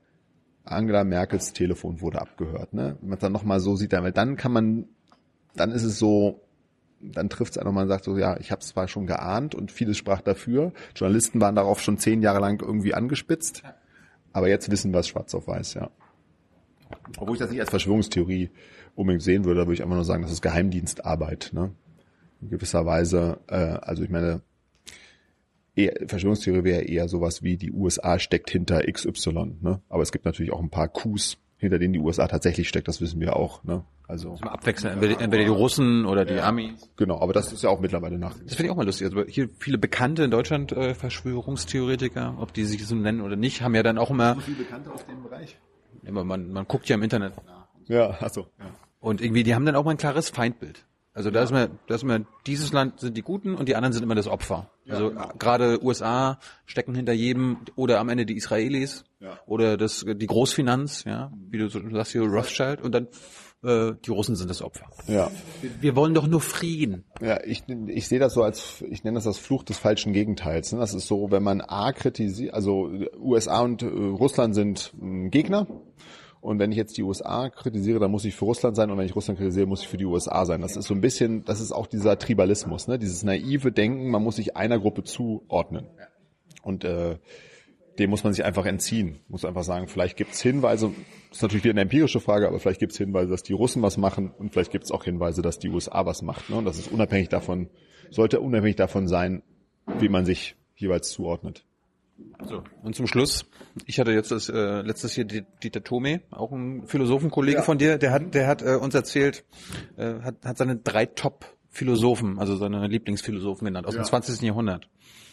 Und sein Lieblingsphilosoph insgesamt ist Nietzsche. Er hat genau, er, er kam mit äh, Wittgenstein ist Nummer eins bei ihm. Das, das war Ende 19. Jahrhundert, ne? Der ist, äh, der hat also- nicht mehr lange im 20. Jahrhundert nicht mehr, hat halt nicht mehr lange gemacht. Es gibt irgendwie eine Top 3 aus dem 20. Jahrhundert, das war Wittgenstein und Heidegger. Obwohl da, da hat er dann schon wieder rumgeschwommen, weil äh, Heidegger hat natürlich viel mit den Nazis zu tun und so weiter. Aber sein insgesamt sein Lieblingsfilm. Denker. Ja klar, man kann muss Heidegger mal aus zwei Perspektiven sehen, ne? als Mensch und als Denker. Äh, Heidegger ist auf keinen Fall bei mir dabei, aber frag mal weiter. Und sein, sein Lieblingsphilosoph war Nietzsche. So, Ja. jetzt kommen wir erstmal zu deinem Lieblingsphilosoph. Ich werde Ein immer, Vorbild. ja, ich habe weder ein Vorbild noch ein Lieblingsphilosoph. Immer wenn ich gefragt werde, sage ich Woody Allen. Ja, Woody Allen ist ein großer Existenzialist. Er hat alles, was Sartre und Simone de Beauvoir sehr in sehr komplexer Prosa beschrieben haben, hat er sehr pointiert und lustig auf den Punkt gebracht. Eigentlich die Absurdität der menschlichen Existenz. Dafür hat er die ganzen Filme gedreht. Hat, glaube ich, sogar Philosophie studiert. Ähm, ich finde das immer ein bisschen komisch, was soll das heißen, Lieblingsphilosoph, den ich am liebsten lese, von dem ich am meisten gelernt habe. Der dich geprägt hat. Mich hat mein Doktorvater zum Beispiel geprägt, den kennt kein Mensch, ja. Gerd Keil. Also nicht, weil er kein guter Philosoph ist, im Gegenteil, aber der ist dafür noch zu jung, lebt halt noch. Von den toten Philosophen, also Wittgenstein hat mich geprägt am Anfang meines Studiums, sagen wir in der Mitte meines Studiums, wo ich mich an, wo ich angefangen habe, mich mit Philosophie zu beschäftigen, weil ich diese Prosa, ne, der hat so, der hat ja eigentlich so eine Art Zettelkasten hinterlassen. Es wurde als philosophische Untersuchung veröffentlicht und das ist so eine Art Notizensammlung und man versteht überhaupt nicht, sagt er das jetzt gerade oder nimmt er da gerade eine Gegenstimme an, sagt er was dagegen und es ist vollkommen assoziativ. Und ich glaube mittlerweile, dass da echt viel Unfug da drin steht und dass Wittgenstein auch wahnsinnig überbewertet ist. Nicht in seinem Einfluss, aber in dem, was er sozusagen philosophisch substanziell gemacht hat. Aber es hat mich unglaublich zum Nachdenken angeregt. Und wenn man sagt, wenn ich jetzt sagen würde, was bringt Studenten dazu, über diese ganzen Probleme nachzudenken, dann würde ich ihnen diese Texte geben, weil gerade weil sie so schwierig und sperrig und irgendwie komisch sind. Ja. Ähm, Genau, Heidegger ist, glaube ich, äh, jetzt sind wir jetzt schon beim Bashing, also ist der am, am, überbe am meisten überbewertete, gibt es gar nicht den Superlativ dazu, zu überbewertete Philosoph des 20. Jahrhunderts. Er war unglaublich einflussreich, keine Frage, hat diese tollen Sätze formuliert, ne, das Gestell west als die Gefahr und wir sind an das Mann verfallen und müssen, das Sein muss sich uns zusprechen und äh, der der, das Gestell stellt uns äh, die Welt in der Weise des Bestandes zu entbergen und so weiter, ja, äh, und hat ein ganz eigenes Vokabular entwickelt. Und ich glaube, oder sagen wir mal so, kein Heidegger-Experte konnte mir bis heute erklären, auf kritische Nachfragen, ob da jetzt wirklich mehr Substanz dahinter steckt, als das, was man, wenn man es dann so ein bisschen übersetzt in von Heidegger auf Deutsch, ne? Deutsch, Heidegger, Heidegger, Deutsch, wenn man das jetzt in normale Sprache übersetzt, ob da wirklich was dahinter gesteckt hat. Und von den ganzen Gedanken war das, ist es, ist eigentlich bizarr. Und gibt's äh, Frauen, die dich als Philosophinnen geprägt haben? Philosophinnen? Ja. Genau, es gibt in der Philosophie ja nicht so viele Frauen wie Männer. Ne? Das ist einmal historisch begründet, äh, auch mittlerweile immer noch so, dass bei der Stellenvergabe sehr, sehr viele Männer berücksichtigt werden. Auch bei dir an der Uni? Äh, an meiner Uni ist es es ist wirklich selten so. Bei uns ist es fast ausgeglichen. Männer, Frauen im, äh, ähm, in den Stellen, aber an den meisten Unis sind es eher Männer. Mich hat eine Philosophin sehr stark geprägt, die lebt auch noch, die heißt Nancy Cartwright. Das ist eigentlich die wichtigste Wissenschaftstheoretikerin unserer Zeit. Ist eine LSI-Professorin, macht, äh, kennt sie auch aus mit Quantenphysik, ich glaube, sie ist Quantenphysikerin und Philosophin und hat äh, sich sehr viel mit Wissenschaft beschäftigt und gefragt, was sind eigentlich die Grundlagen der Wissenschaft, was sind eigentlich gute wissenschaftliche Erklärungen? Und die äh, ist auch eine, wir haben vorhin über Determinismus gesprochen. Ja, die, das war zwar nicht ihr Hauptthema, aber die hat gesagt, eigentlich diese Vorstellung, dass es sowas gibt wie universelle Naturgesetze, was sich die Physiker so vorstellen, ne? Einstein und Heisenberg und alle. Dass, dass die vorhersagen, was genau in der Welt passiert, ist eigentlich so eine Art Wunschdenken, was die Philosophen den Naturwissenschaften unterstellen. Die Naturwissenschaften selber haben Naturgesetze als universelle Gleichung, E gleich mc Quadrat, die sagen, wie Größen miteinander zusammenhängen, aber die sagen eigentlich gar nicht, was in der Welt passiert. Den, natürlich kann man die dann irgendwie umformulieren und sagen, naja, wenn ich die Kugel jetzt hier loslasse, wann ist die hier unten? Aber was in der Komplexität der Welt passiert, kann man eigentlich mit diesen Naturgesetzen gar nicht, etwas vereinfacht gesagt, ne? sie hat auch ein bisschen mehr dazu gesagt. Genau, und das war für mich auch so ein bisschen ein Aha-Erlebnis, dass ich mir gesagt habe, wahrscheinlich stimmt die These des Determinismus nicht. Und dann haben wir auch sehr starke Argumente dafür, ähm, Freiheitsfreunde zu sein. Ne? Also davon auszugehen, dass wir doch frei und autonom sind. Also Nancy Cartwright, Leute. Kann man sich merken. Und kann ich Philosoph werden, ohne es jemand studiert zu haben? Philosoph ist kein geschützter Titel. Also kann ich mich jetzt Philosoph nennen, wenn ich will. Das kann ich auch Journalist nennen, ist auch nicht verboten. genau. Also Journalist, Heilpraktiker, Detektiv und Philosoph, ne, sind so die drei, die vier großen Berufsbezeichnungen, die nicht geschützt sind. Kann sich jeder auf die Visitenkarte schreiben. Deshalb würde ich sagen, jeder kann Philosoph sein, wenn er sich damit beschäftigt hat. Wer natürlich sagt, ich möchte Philosophie als Wissenschaft betreiben, dann muss man sich so ein bisschen an die heutigen wissenschaftlichen Standards halten, die in der Philosophie üblich sind, meiner Meinung nach. Und die sind dann oft sehr technisch, muss man sagen, und auch sehr formal. Und dafür braucht man einfach schon eine Ausbildung. Aber so allgemein über die allgemeinsten Probleme der Welt nachzudenken, soll niemandem verwehrt sein. Apropos, wirklich letzte Frage. Äh, wie, sch ja, wie schwer ist es einem Philosophen wie dir gefallen, äh, sich am 24. September eine, also eine Partei zu wählen oder einen, einen Kandidaten? Bist du wählen gegangen? Ich bin wählen gegangen. Ähm, ich glaube, es ist vernünftig zu wählen, aber es ist äh, in einer liberalen Demokratie, also in einer freiheitlichen Demokratie ist es auch jedem überlassen zu wählen. Also wer nicht wählt, ist dumm in meinen Augen, aber er, hat keine moralische Pflicht zu wählen. Man kann ja sagen, ich lasse andere für mich entscheiden. Aber ich würde sagen, man sollte auf jeden Fall wählen. Und wählen ist eigentlich, man darf sich nie vorstellen, dass Wählen so ist, da gibt's diese Partei und das ist genau das, was ich denke und die wähle ich jetzt, sondern es ist immer das kleinere Übel wählen. Ja, man hat vier, fünf Möglichkeiten und überlegt sich, was ist das kleinste Übel, äh, was man wählen kann. Und so sollte man dann auch wählen. Und wenn man wirklich unentschieden ist, es gibt ja manche Menschen, die sagen, ich kann mich wirklich nicht entscheiden. CDU, der Linke. Hm. Genau, oder ja, dann kann man immer noch, dann kann man immer noch sagen, naja, aber vielleicht ist es jetzt meinen Kindern oder meinen Freunden, die haben eine ganz klare Überzeugung und denen, für die ist es besonders wichtig, dann kann ich immer noch das für die tun. Aber dann gar nicht zu wählen, halte ich, wie gesagt, für relativ naiv. Aber wie schwer ist es dir gefallen, eine Entscheidung zu treffen? Oder, bist, bist, du Stammwähler von, nee, bis Union? Äh, nee, also ich äh, würde mich jetzt, ohne eine spezielle Partei zu nennen, mich eher auf dem ähm, progressiven Spektrum ansiedeln, ja, auf dem, auf dem linksliberalen Spektrum, ja. Also Genau, CDU hat auch einen linken Flügel in der Tat, aber sagen wir mal, ich würde da noch ein bisschen weiter zur progressiven Seite hingehen. Mir ist es ein bisschen schwerer gefallen, muss ich auch sagen, weil ich glaube, Parteien heutzutage keine eindeutigen Angebote mehr machen. Ne? Also wenn man sich diese Untersuchung anguckt mit konservativen, progressiven Denken, dann kann man die Leute relativ, die Menschheit ganz gut einteilen, auch die Deutschen, glaube ich, einteilen ganz gut in, wo sie hingehören. Aber die Parteien haben nicht so eindeutige Angebote, dass man sagen kann, wenn ich jetzt ganz konservativ denke, ist klar, ich will die CDU. Weil die CDU hat viele, hat nicht mehr so einen konservativen Markenkern.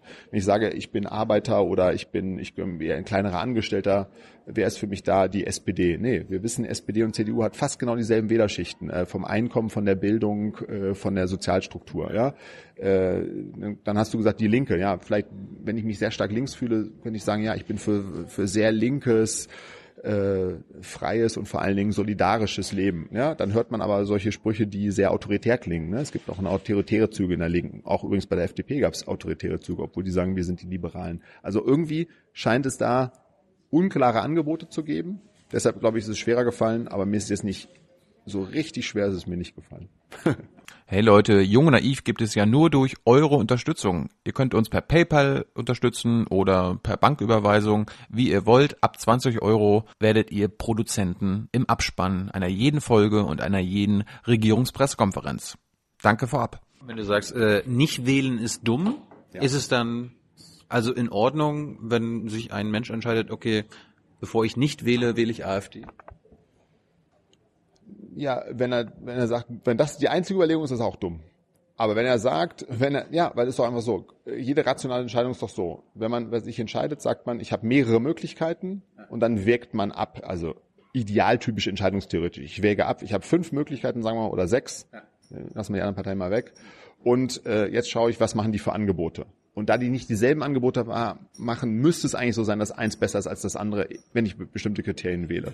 Wenn ich jetzt sage, ich kann mich nicht entscheiden, also wähle ich arbiträr rechts, dann ist man dumm, weil man nicht rational ist. Wenn man sagt, ich habe sehr viele Gründe, die dafür sprechen, AfD zu wählen, weil das die genau meine Überzeugung, dann würde ich sagen, äh, es ist ein rechter Idiot, aber er ist nicht dumm. Gibt es gut immerhin das gewählt, was seinen Entscheidungen oder seinen Vorstellungen entspricht. Das würde ich sagen, ist zumindest rational. Aber rational heißt nicht immer, dass man auch moralisch auf der richtigen Seite ist. Das ist ein schönes Schlusswort. Gut. Danke für die Zeit. Äh, Dank. Ihr könnt ganz rational und vernünftig äh, Junge Naiv unterstützen, äh, weil wir leben von eurer finanziellen Unterstützung. Wird gerade eingeblendet. Das Team ist gerade hier. Die ihr, ihr ermöglicht, dass wir hier Interviews führen können und in der BBK sitzen zum Beispiel. Ich heul doch gar nicht. Ich, ich, ich, ich informiere die Menschen. Weil manche hören das zum ersten Mal. Manche hören zum Beispiel nur den Podcast, Tyler, und sehen das nie. Sondern müssen jetzt mal das gesagt, äh, das muss mal gesagt werden. Ja. Danke für deine Zeit, Philipp.